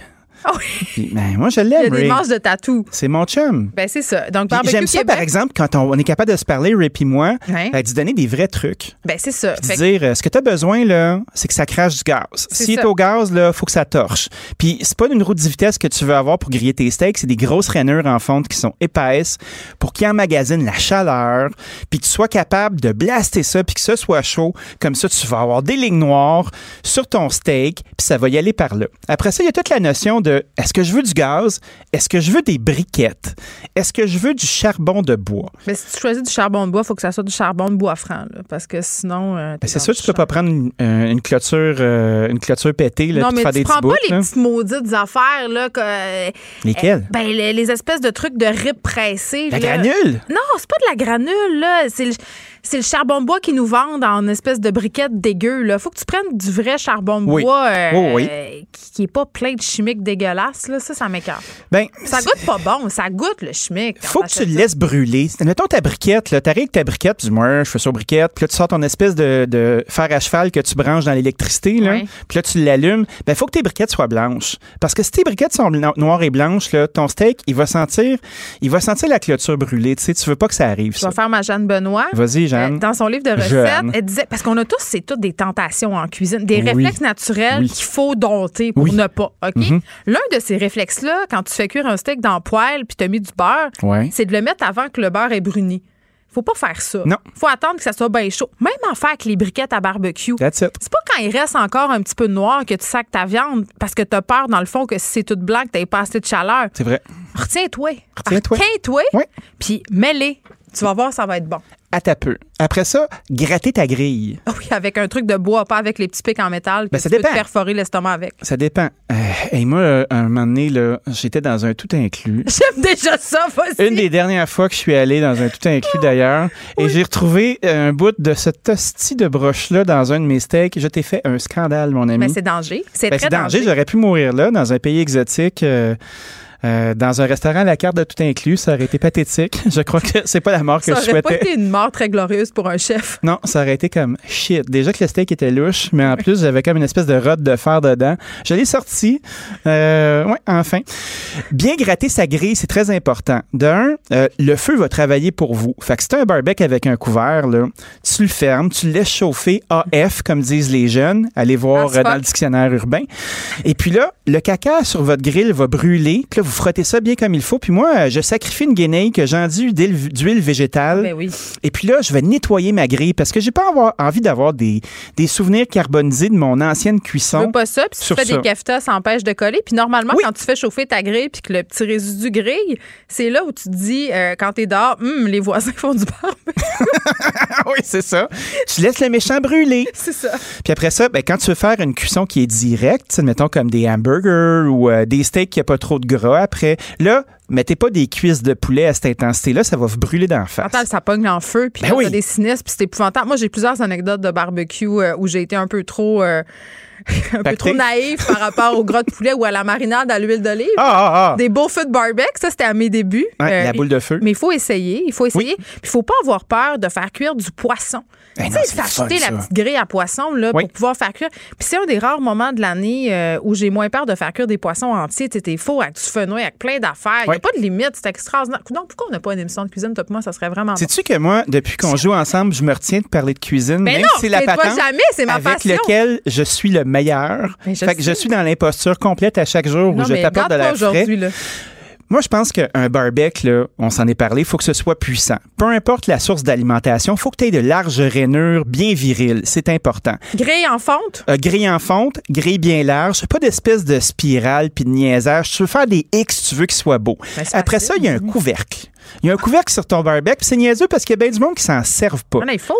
Un couvercle, là, tu fais pas ça quand tu veux faire griller des steaks à haute intensité parce que quand tu fermes ton couvercle, tu calmes les ardeurs de ton feu. Tu y enlèves un petit peu d'air. Quand on met le couvercle, c'est pour faire de la chaleur indirecte. Fait que ça, ça veut dire que toi qui es la reine du charbon, tu tasses ton charbon d'un bord, puis après ça, ben là, c'est là que tu peux mettre euh, ton poulet Tes de l'autre bord. ça. Mais en même temps, si tu veux faire cuire un steak, la Mhm. technique suivante est aussi efficace. Tu fais griller les, les deux bords Ouais. pas très longtemps pour avoir ton beau marquage. Oui. Puis tu le fais cuire à ta cuisson désirée à en fermant le couvercle. Mhm. Mais il faut que tu sois game, puis il faut que tu sois capable de le tâter. Tu sais, ça, c'est. C'est des essais-erreurs. Il faut comme que tu repognes le contrôle de l'histoire, puis que tu repognes confiance en toi. Puis au pire, il est un petit peu trop cuit deux, trois fois. Puis après ça, tu channels ton barbecue, puis tu réussis à faire des merveilles. Des techniques intéressantes pour éviter de se faire avoir par les éléments. oui. OK? L'épaisseur du steak. C'est sûr que si t'aimes des steaks de 2 pouces, là, La steakette aussi, rien de pire. t'aurais chat. intérêt à le laisser sortir un bon deux heures de temps dehors sur le comptoir. Mais je suis tellement contente Emballé. que tu dises ça. Là, il faut arrêter de capoter la gang. Là. Une viande, ça se cuit quand c'est rendu pas chaud, mais je veux dire, il faut que ça arrête de puer le Tablette. Ouais. Tablette. On fait marinader ça sur le comptoir un peu. Ouais, ouais. Le temps d'un apéro. Ben, hey, même un apéro, là, moi, à vitesse où je buvais, c'était le temps d'un gros apéro, si tu vois ce que je veux dire. Ben, une bouteille de, ro- Ah ouais. une bouteille de rosé. Une bouteille de rosé à mais deux. une heure. Tu peux laisser ton steak Ah, une heure sur le comptoir si ça fait Facile. pas 43, là. Puis tu sais, t'es- gardes pas tout tapés ensemble, tes steaks. là. T'arrives sur du boucher, t'as quatre beaux steaks qui sont tapés ensemble. l'emballage. T'ouvres l'emballage, tu le laisses sortir. euh, tu le laisses sortir à l'air libre. Tu C'est t'arranges qu'il n'y ait pas des que- petites mouches. tellement beau ce que tu dis, là. C'est important. Puis après ça, moi, j'ai- j'aime ça les badigeonner euh, d'un petit peu d'huile d'olive bien relax, même l'huile végétale? Hey, moi, je boude pas mon huile végétale. Moi non plus, j'adore. Les gens qui, qui boudent l'huile végétale, là, sont, ils n'ont pas atteint leur maturité gastronomique, T'as moi, je raison. pense. Moi, je te donne ma recette secrète de steak. Ah Euh. C'est vraiment très, très simple. C'est Lino, un ami à moi, qui m'avait appris ça lors de voyage en Gaspésie. J'avais vu ça, j'avais un peu ri de lui. J'avais fait, Ouais. ben voyons donc. Mais c'est super bon. Pognez vos steaks. Uh-huh. Vous mettez un petit peu de, soit de sauce Worcestershire Oui, ou de tamari. Oui, OK? oui. Un, un des deux. Oui, oui. Euh, frottez avec ça. Oui. Tu coupes de l'ail en fines tranches, tu sacs ça là-dessus. Mmh. Tu sacs euh, du zeste de citron là-dessus. Mhm. Tu sacs euh, peut-être un peu d'huile d'olive, mais tu n'es pas obligé. Tu pas obligé. Ben, tu peux parce que quand on met de Ça fait l'huile, marinader. ça aide aussi à cristalliser, pas à cristalliser, à croustiller à l'extérieur parce que C'est ça, ça. fait comme une friture instantanée. Fait, fait que c'est très bon. Ben oui. Tu laisses ça marinader sur le comptoir. Tu peux mettre euh, du persil plat là-dessus en quantité, euh, du basilic, ce que tu veux. Puis avant de sacrer ça sur le barbecue, tu enlèves tout ça. C'est délice. Ben, c'est sûr. C'est un délice des dieux, puis on résiste à la tentation de le saler avant de le crisser sur le grill parce que ça fait pas bien. Qui- Mais Est-ce c'est qu'on quoi? peut- Moi, j'ai, moi, je sale en sac à papier. Moi, je, je crois pas à ça, cette affaire. Ben, moi, je fais les deux. a dit Honnêtement, ça? ben, plein de gens, mais moi, je fais les deux. Comme Des qui? fois, je le sale, des fois, je le sale pas. Ben, des chefs fatigants. Daniel Pinard, là? Mais est-ce qu'on peut euh, aussi dire aux gens qu'il faut pas piquer nos steaks avec une fourchette? euh, Qu'est-ce qui fait ça? Ben, plein de monde, là. Ils font ça? Mon chum, l'autre fois, il a assassiné mon steak. Je suis tellement fâchée. Ça a été vraiment une chicane conjugale intense. Je comprends. On achète des saprés beaux steaks. Ah oui? Il les met sur le barbecue. Je fais la petite Comment marinade. ça piqué? Je, je fais la petite marinade dont il vient d'être question ici. Je le vois-tu pas retourner le steak avec sa fourchette? J'ai crié comme s'il venait de tuer mon enfant. Mais je comprends. Ça prend des pinces. T'as pas des maudites pinces, euh, tu sais, les pinces rondes là, avec les bouts en broche là, Non, là, non, qui sont non, comme intimement reliées avec la route du vitesse qu'on mentionnait un petit peu plus tôt. Là. Non, non. Puis pas des cristis de pinces qui sont longues comme deux fois ton corps puis le mien. Là. Non. Ça en prend. La pince idéale, c'est un 12 avant-bras. pouces. C'est un, Un 12 avant-bras. pouces, bien, euh, bien protubérant. Euh, quelque chose aussi qui a des poignées. Parce que ça a l'air niaiseux, mais du métal, c'est conducteur. Ben, fait que, hein, je dis Oui, ça puis je dis rien. Il faut l'avoir expérimenté. Ouais, mais tu sais, j'ai pas beaucoup de poils de main, hein, ça s'explique. Moi, j'ai plus de terminaison nerveuse au bout des doigts. Puis ça, c'est la faute des assiettes chaudes Ah tenues en dessous des réchauds par les restaurateurs. Fait que t'as ta pince, t'as ton steak, t'es prêt, t'as choisi ton type de cuisson. Si ça a bien du gras, tu fais une chaleur indirecte, tu fermes ton couvercle, tu gères les trappes d'air. Plus que tu laisses rentrer d'air, plus que ça va être chaud. Quand tu y fermes le clapet de la trappe d'air, ben ça va être frais. Si tu veux fumer, tu peux choisir ton essence de bois, mais ça c'est une autre histoire. Ça, on en reparlera dans un autre épisode. Et puis, ah ouais, mais c'est sans fin cette affaire-là. Puis je pense que pour avoir du plaisir en cuisine à l'extérieur, c'est d'avoir des choses dont on a besoin bien proche de nous. Fait que, tu sais, exemple, moi, j'ai beaucoup de plaisir à installer une table à côté de mon îlot de cuisson à l'extérieur où je vais avoir mes assiettes, mes assaisonnements, mon papier d'aluminium si j'en ai besoin, Ah oui. une guenille pour m'essuyer les mains, de quoi mettre mon breuvage qui est frais. Puis, t'es pas en train de courir et faire Hey, Maxa! Hey, Maxa! C'est toi l'homme du barbecue? T'es organisé. Ton garage, là, tout est cordé. Non, mais je parle aux gars parce que la plupart du temps, sont vraiment focal. C'est vrai. Puis il y en a des bons là, qui vont s'acheter, genre euh, le thermomètre meter là, que tu vas avoir dans ton téléphone intelligent. Non, cuisson Ah, au doigt, Dani. Ouais. Cuisson au doigt. Hey, parlant de doigt. ton feeling, oui. Parlant de doigts, là, Oui. ben, si vous voulez vraiment avoir une belle cuisson, là, tu prends ta main gauche. Quand tu colles ton pouce puis ton index ensemble, tu travailles ton petit gras de doigt, là, ben là, tu as une cuisson qui est bleue. Ben oui. Quand tu prends ton finger sur ton pouce, ben là, tu es à point. Puis quand tu es rendu sur euh, le, le doigt de la bague, l'annuaire, ben il est trop tard. C'est ça. Écoute, on était à la même école. Ouais. Puis aussi, euh, n'ayez pas peur du repos. Un steak, là, tu le pognes pas du grill puis tu le mets pas dans l'assiette. Faut que tu donnes un petit temps pour qu'il c'est réfléchisse. 10 minutes. Il Ben réfléchit puis il est excellent. Bon, euh, pour ceux qui tripent sur le barbecue, là, Bob le chef, notre ami, va avoir son émission sur la chaîne Zest. Ça s'appelle 3 2 1 barbecue. Bob est très bon du barbecue. Oui, puis ça sera une compétition culinaire sous le thème, évidemment, vous l'aurez compris, du grill. Moi, euh, je, vous prêchez une convertie, là, c'est clairement que je vais l'écouter, mais passion barbecue, Dani. Passion Tu vas barbecue? revenir nous parler Ah du oui. fumage. Fumage, puis aussi la cuisson à la plancha. Hein? Ah Googlez mon ça. Dieu, ça aussi, c'est le fun. J'ai une belle plancha, on va s'en parler. Tant d'épisodes à venir pour oublier la pandémie. À demain. Salut. Pour une écoute en tout temps, ce commentaire de Danny Saint-Pierre est maintenant disponible dans la section balado de l'application et du site cube.radio, tout comme sa série balado L'Addition, un magazine sur la consommation et l'entrepreneuriat. Cube Radio. William et Sébastien ont enfin trouvé le condo de leur rêve. Ils l'ont acheté avec l'aide d'une courtière immobilière recommandée par Confia. Parmi les courtiers qui leur ont été proposés, William et Sébastien ont choisi de faire affaire avec Hélène. Elle connaissait bien le quartier et d'emblée, elle a compris leurs besoins. Ça a tout de suite cliqué. Mais quand même pas autant qu'entre William et Sébastien. Confia, on se dédie à l'espace le plus important de votre vie. Confia fait partie d'Espace Proprio, une initiative de Desjardins.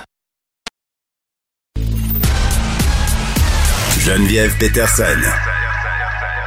La déesse de l'information. Vous écoutez Geneviève Peterson. Cube Radio. Léa Sreliski est là. Léa, salut. Salut Geneviève. Écoute, j'avais hâte euh, de discuter avec toi, surtout euh, depuis que le premier ministre like tes tweets. Là, je sais, je veux dire, je, je me peux plus. Qu'est-ce que tu veux? Je veux dire, je dis des choses intelligentes sur le hockey, ça a l'air, euh, Geneviève. C'était pas si intelligent euh, dans mon bon souvenir. là. C'était quelque chose comme euh, quelqu'un se pogne le cul pendant le match. là. C'était ça? Pas du tout. C'était Ok. très intelligent, Ok, Geneviève. c'était quoi ton tweet? Je n'ai- que des commentaires pertinents sur le sport et le hockey. C'était pendant le match des Jets. Ouais. Euh, ça faisait deux fois que Connor euh, marquait. Je pense qu'on était à chaque fois en désavantage numérique puis qu'il venait de manière euh, très précise, genre marqué entre les jambes de Carey Price. Et ça commençait à me gosser. Alors je l'ai dit haut et fort. J'ai dit Connor, tu te gosses. Et ça a. Ah, été ça. approuvé par le plus haut palier hiérarchique de notre euh, système politique, c'est-à-dire le premier ministre. Oui, François Legault euh, qui a aimé ton tweet et qui a, je ne vais pas surenchérir, là, mais je suis quand même un peu plus haute. Il a parlé de mon film en conférence de presse. Puis, bon, j'avoue. Non, mais on est sur le payroll de la CAQ, comme chacun sait. Là, notre chèque est dans le mal. Puis euh, c'est ça, là, on est grassement rémunéré pour app- approprier, euh, s'approprier le discours de la CAQ et être en accord avec les politiques vaccinales.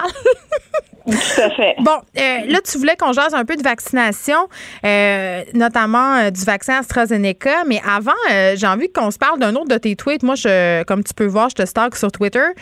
Par, rapport à la, plaisir. à la- à- par rapport à la sortie de la conférence des évêques du Canada la semaine passée, là, je chroniquais là-dessus dans le Journal de Montréal. J'avais vu aussi un tweet que tu avais fait par rapport à ton chum qui travaille, si je ne m'abuse, avec des personnes âgées, qui a dû passer une journée à répondre puis à faire des téléphones là, pour rassurer les gens.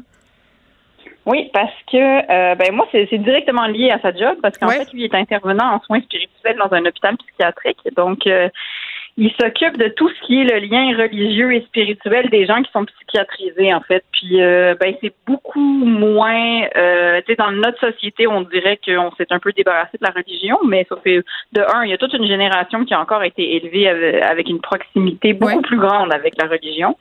Euh, puis après, ben il y a des gens qui ont des traits, qui, qui ont des traumatismes carrément, qui ont été brainwashés ou bien qui ont été élevés par des gens pas gentils et souvent on leur a mis des idées religieuses dans la tête. Ou sinon, ben ils ont un lien relativement sains à la religion, puis ça fait partie de leur vie.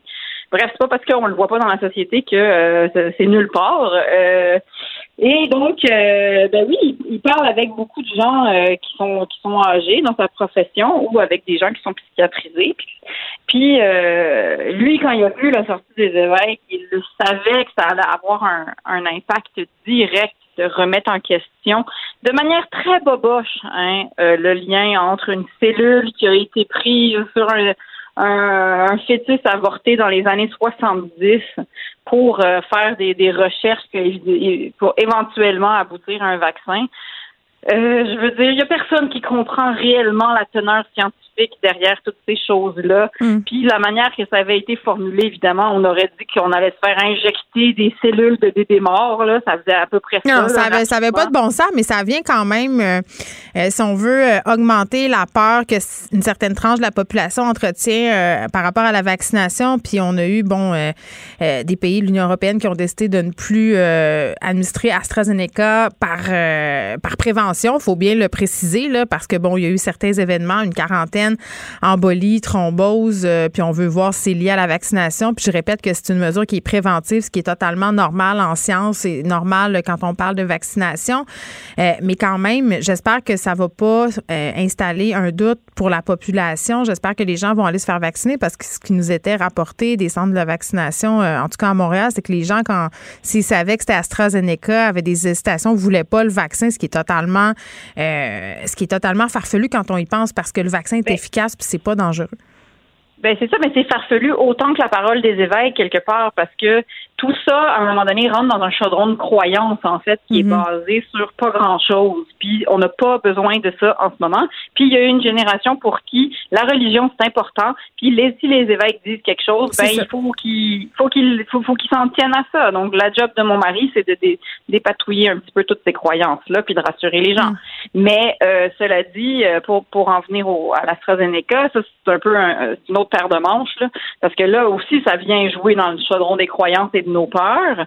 Puis c'est sûr que euh, ben on a tellement besoin que les gens se fassent vacciner que on, c'est délicat parce que tu sais c'est dur à comprendre les faits scientifiques, c'est pas si facile à comprendre. Mm. On ne sait pas comment c'est fabriqué un vaccin, là, toi puis moi. Tu sais. Mm. Quelque part, on est un petit peu obligé d'avoir une confiance aveugle au fait que à partir du moment que le vaccin arrive dans ton bras, c'est que les tests ont été faits. Tu sais. Mm. Puis moi, ma, moi, ma mère a été vaccinée par le fameux AstraZeneca. Puis je veux dire, mon mon mari a reçu un autre, euh, mon, mes beaux-parents aussi en ont reçu un autre. Ma mère est seule à avoir eu l'AstraZeneca. Puis je veux dire, il n'y a pas de différence là. Tu sais. Hmm. Il y en a pas. Puis, je dirais, est-ce que moi, moi, je me ferais vacciner avec ce vaccin-là? Oui, dans la mesure moi aussi. J'ai confiance que s'il a passé les tests, c'est pas euh, c'est pas du bicarbonate de ça puis de l'eau là ils ont pas ils ont pas ils ont pas fait ça dans une cuisine là je veux dire hmm. c'est c'est sérieux tu sais en tout cas donc, mais, mais je trouve ça très nuisible pour le, le pour le dialogue social. Oui, mais il faut voir des gens se faire vacciner. Il faut voir les gens se faire vacciner, puis il faut voir que ça se passe bien. C'est par là que ça va se passer. Hey, Léon, ça va complètement ailleurs. Tu voulais jaser avec moi de rivalité féminine chez les jeunes. Oui, parce que euh, ben, je suis très jalouse que le premier ministre ait mentionné, premièrement. Alors, j'ai une rivalité là, euh, avec toi. Donc, je voulais qu'on en parle. Non, mais. On va vider notre sac. non, mais blague à part, euh, euh, je l'observe chez ma petite, en fait, qui est en première année. Euh, j'observe la rivalité qu'elle peut avoir ou qu'elle peut ressentir avec ses amis. Hmm. Et c'est ma seule fille. Euh, j'ai élevé d'abord deux garçons et ensuite elle est née. Donc, c'est comme un nouveau champ de compétences que je dois développer. Hmm. Et je pensais pas que ça venait aussi tôt, en mais fait. Bien, mais tellement, là. Moi, c'est une des premières affaires euh, qui m'a frappé avec mes filles, c'est de voir à quel point ça n'avait pas changé. Parce que moi, je pensais que c'était une affaire euh, d'époque. Puis par ailleurs, c'est tellement ancré la, rivalité féminine. Je suis en train de lire euh, le nouveau livre d'India Desjardins qui va être en vente le 6 avril. Mais si ça vous tente, vous pouvez le précommander, là, petite plug en passant. ça s'appelle Mr. Big. C'est pour parler des amours toxiques puis de la façon dont la culture populaire nous a, si on veut, un peu brainwashé par rapport à ce qui est une relation enviable. Puis elle parle de rivalité féminine dans ce livre-là en disant que dans Sex and the City, c'était peut-être l'une des premières séries où on présentait des personnages féminins qui n'étaient pas en rivalité parce que c'est vraiment ancré. Puis tu sais, euh, j'ai fait un long post pour la Journée internationale euh, du droit des femmes. Puis dans, dans, ce post-là, il y avait un bout où je disais que je me souviens que mes filles apprennent à jamais se comparer négativement aux autres femmes, puis qu'elles puissent les admirer sans les jalouser. Tu sais, essayer de convaincre les filles que ce que les autres filles ont, euh, ça leur enlève rien. Euh, parce que dans le fond, euh, ce qui a beaucoup nuit aux féministes, c'est la division des femmes. Puis je pense que c'est ce qui a été positif dans les mouvements de dénonciation récemment, c'est que pour une fois, les femmes ont fait front commun. C'est pas vrai que les filles sont toujours contre les autres. Mais j'ai l'impression que ça s'apprend, par contre, tu sais, parce que Ben oui. s'il y a quelque chose qui est tellement inné, ben, c'est-à-dire qui, qui, qui se fait de manière tellement euh, jeune, c'est que c'est vraiment un apprentissage, puis ça veut dire qu'il faut le nommer, tu sais, parce que c'est pas des sentiments beaux, là. Puis moi, j'en ai eu des rivalités féminines dans ma vie. J'ai été en rivalité contre des amis qui sont maintenant mes meilleurs amis, puis ça s'est dissipé, tu sais. Puis, Mais ça souvent, on que haït la fille qu'on veut être ou la fille qui nous ressemble. Moi, je me rappelle au primaire, euh, il y avait une autre Geneviève dans ma classe. euh, Je la haïssais tellement, mais dans le fond, euh, c'est parce qu'on était pareil. C'est ça qui me gossait. Exact. Mais quand tu fais ce switch-là, déjà, de, de transformer ta jalousie puis ton envie en quelque chose qui t'inspire, que tu te rends compte, dans le fond, que tu sais, tu fais la lumière sur quel bout de cette fille-là t'as envie, ça veut dire qu'il y a un bout de toi que tu as envie de développer puis que tu développes pas, peut-être. Donc, quand tu fais ce switch-là, déjà, je trouve que ça devient plus sain. Mais comment on explique en- ça à un enfant de 6 ans? Ben, pas comme ça, là. Ça prend ça. du temps. Il faut que tu, faut, faut que tu le pas mal toute ta vie, comme tu sais, là. Mais, mais tu sais, je, je, je lui explique, cela dit, je me, des fois, je prends moi et mes amis comme exemple. Tu sais, je dis, tu sais, puis je lui dis, c'est une chose de dire à ton ami, par exemple, qu'il a un beau chouchou dans ses cheveux, qu'elle a payé 12 piastres euh, sur le site de trois fois par jour, on s'en souvient. Euh, c'est une chose de dire, euh, c'est une chose de dire, hey, je suis jalouse de toi parce que parce que j'aime j'aime ton chouchou. Ouais. C'est une chose de le reconnaître, puis c'est une chose de vouloir que ton ami perde son chouchou ou bien lui voler ou tu sais je veux dire c'est un peu lui expliquer ça je veux dire tu sais moi quand mes amis ont des choses que par exemple euh, mon ami euh, pouvait avoir euh, une fille une femme qui venait l'aider avec son bébé puis j'étais jalouse parce que moi j'ai pas eu ça là quand mes petits étaient bébés j'avais pas les moyens d'avoir ça fait que, Moi, j'étais jalouse. Ah, j'étais très, jalouse. j'étais très jalouse de mes amis qui avaient des frères et des sœurs. Et, et quand j'allais souper chez eux, j'étais jalouse de leur famille. Tu sais, ça me rendait Ouais. vraiment fâchée. Ben ça, par contre, t'aurais eu du mal à développer ce bout-là de toi. Tu avais vraiment besoin de tes parents à ce niveau-là. C'est pour ça que j'ai fait trois enfants. c'est ça, exact. Mais tu vois, c'est merveilleux. Tu leur as fait la fratrie que t'aurais voulu. Oui, mais, mais ceci dit, c'est quand même euh, une question très, très épineuse. Puis je le vois euh, avec mes filles, même au secondaire, à quel point, euh, tu sais, la, la fameuse rivalité entre les meilleurs amis. Une journée, ton ami, c'est ton meilleur ami. Le lendemain, c'est ton ami. Puis, tu sais, frenemies, tout ça. Puis, malheureusement, la fiction continue à entretenir tout ça allègrement. Là, la rivalité féminine, les humoristes, les jokes comme quoi les femmes, on se parle toujours dans le dos. Puis que dans le fond, euh, ta meilleure amie, à la première occasion que tu vas avoir de la descente ou de prendre sa place, tu vas le faire. Puis le milieu des médias aussi, puis des arts est vraiment euh, compétitif. Fait que ça, ça entretient tout ça, cette vision-là. Puis je pense que au bout du compte, on gagnerait plus à être solidaire puis à, à se parler puis à partager nos affaires au lieu d'avoir peur de Ben- se faire voler. Là, je pense qu'on on gagnerait, on serait gagnant. Mais je pense aussi, puis je pense aussi, mais cela dit, tu sais, je pense pas qu'on va éradiquer toute cette culture-là, mais sauf que le message que je voudrais dire à ma fille, c'est comme regarde, ma belle, tu vas avoir besoin de deux très bonnes amies. T'en as pas besoin de 27, là, mais t'en as deux qu'il va falloir qu'elles elles sont dans ton équipe, elles vont elles vont voter pour toi, quoi qu'il arrive, elles vont t'écouter, elles vont t'épauler, puis tu vas être capable de passer à travers, Mm. même si tu rencontres des bitches dans ta vie, parce que c'est sûr qu'il va continuer à en avoir. Oui, puis on aime les aïeux. Léa Strelski, merci beaucoup.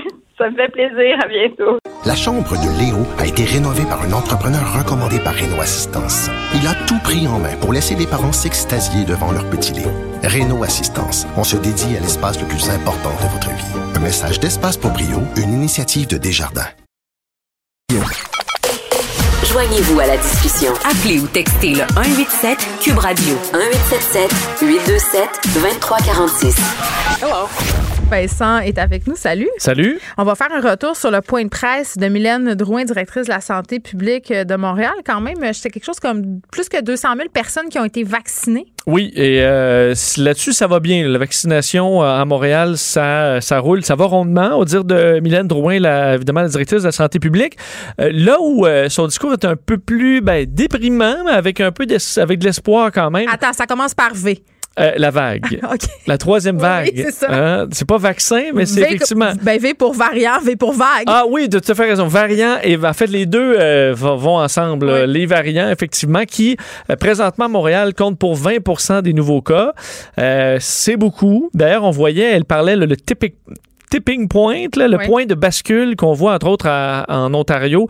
Là, en Ontario, on dépasse les 40% et semble qu'au-dessus, autour de 50% là, là, tu te retrouves avec une croissance exponentielle des cas avec le- les variants. Donc là, on est à 20, mais ça monte. Alors ça, il faut, euh, faut essayer de- de- de- de- d'éviter ça.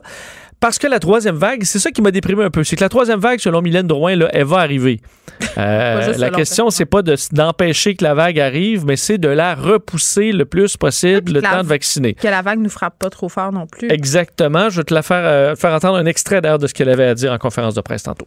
Il y a des pays qui referment tout. On, est- on veut éviter le yo-yo et c'est pour ça que s'il y a les assouplissements annoncés par le gouvernement, moi, mon message, c'est de dire acceptons ces assouplissements-là comme une, bouffée d'air frais, mais prenons-les à l'extérieur. Non, mais ass- assurons-nous euh, de très bien respecter et appliquer euh, les mesures autour de ces... euh, de pas tirer trop l'élastique. Bon, et ça, on a tendance à le faire, tirer un peu l'élastique. Donc là, on a des nouvelles libertés, mais il faut pas en prendre plus. C'est un peu ce qu'elle dit là. Et il faut même euh, renforcer notre respect des, des mesures en place. Mais attends, moi, je sceptique? Ben non, je suis pas sceptique. Je trouve qu'on s'est discipliné par rapport à Noël. Moi, j'avais bien peur de la relâche. Là, les chiffres, quand même, nous montrent que peut-être qu'on a plus suivi les consignes qu'on l'a fait à Noël. Donc, ça m'encourage. Moi, aujourd'hui, je vois le verre à moitié plein. J'essaie de me dire que ça va bien aller. On veut pas perdre nos acquis. Comme euh, en Europe, il y a des pays qui reconfinent. Là, nouvelle mesure en France. Ah ouais, on attend euh, tantôt, d'ailleurs, te dire sur ça, la semaine de relâche, elle confirmait qu'il n'y avait pas eu d'effet majeur à Montréal. Mais oui, on attend euh, dans les prochaines heures là, un point de presse très attendu Ouais. du président français Emmanuel Macron, qui a vraiment des décisions, encore une fois, impossibles à prendre parce que là, les cas sont encore en hausse en France. Euh, les soins intensifs sont euh, pleins à plusieurs endroits, ce qu'on appelle la réanimation en France.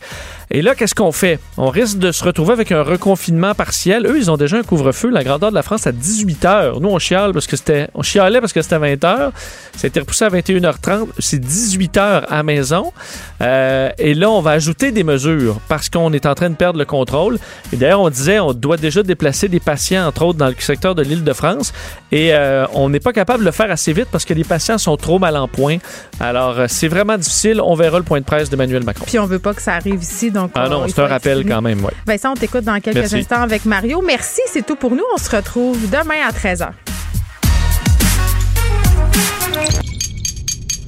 Cube Radio.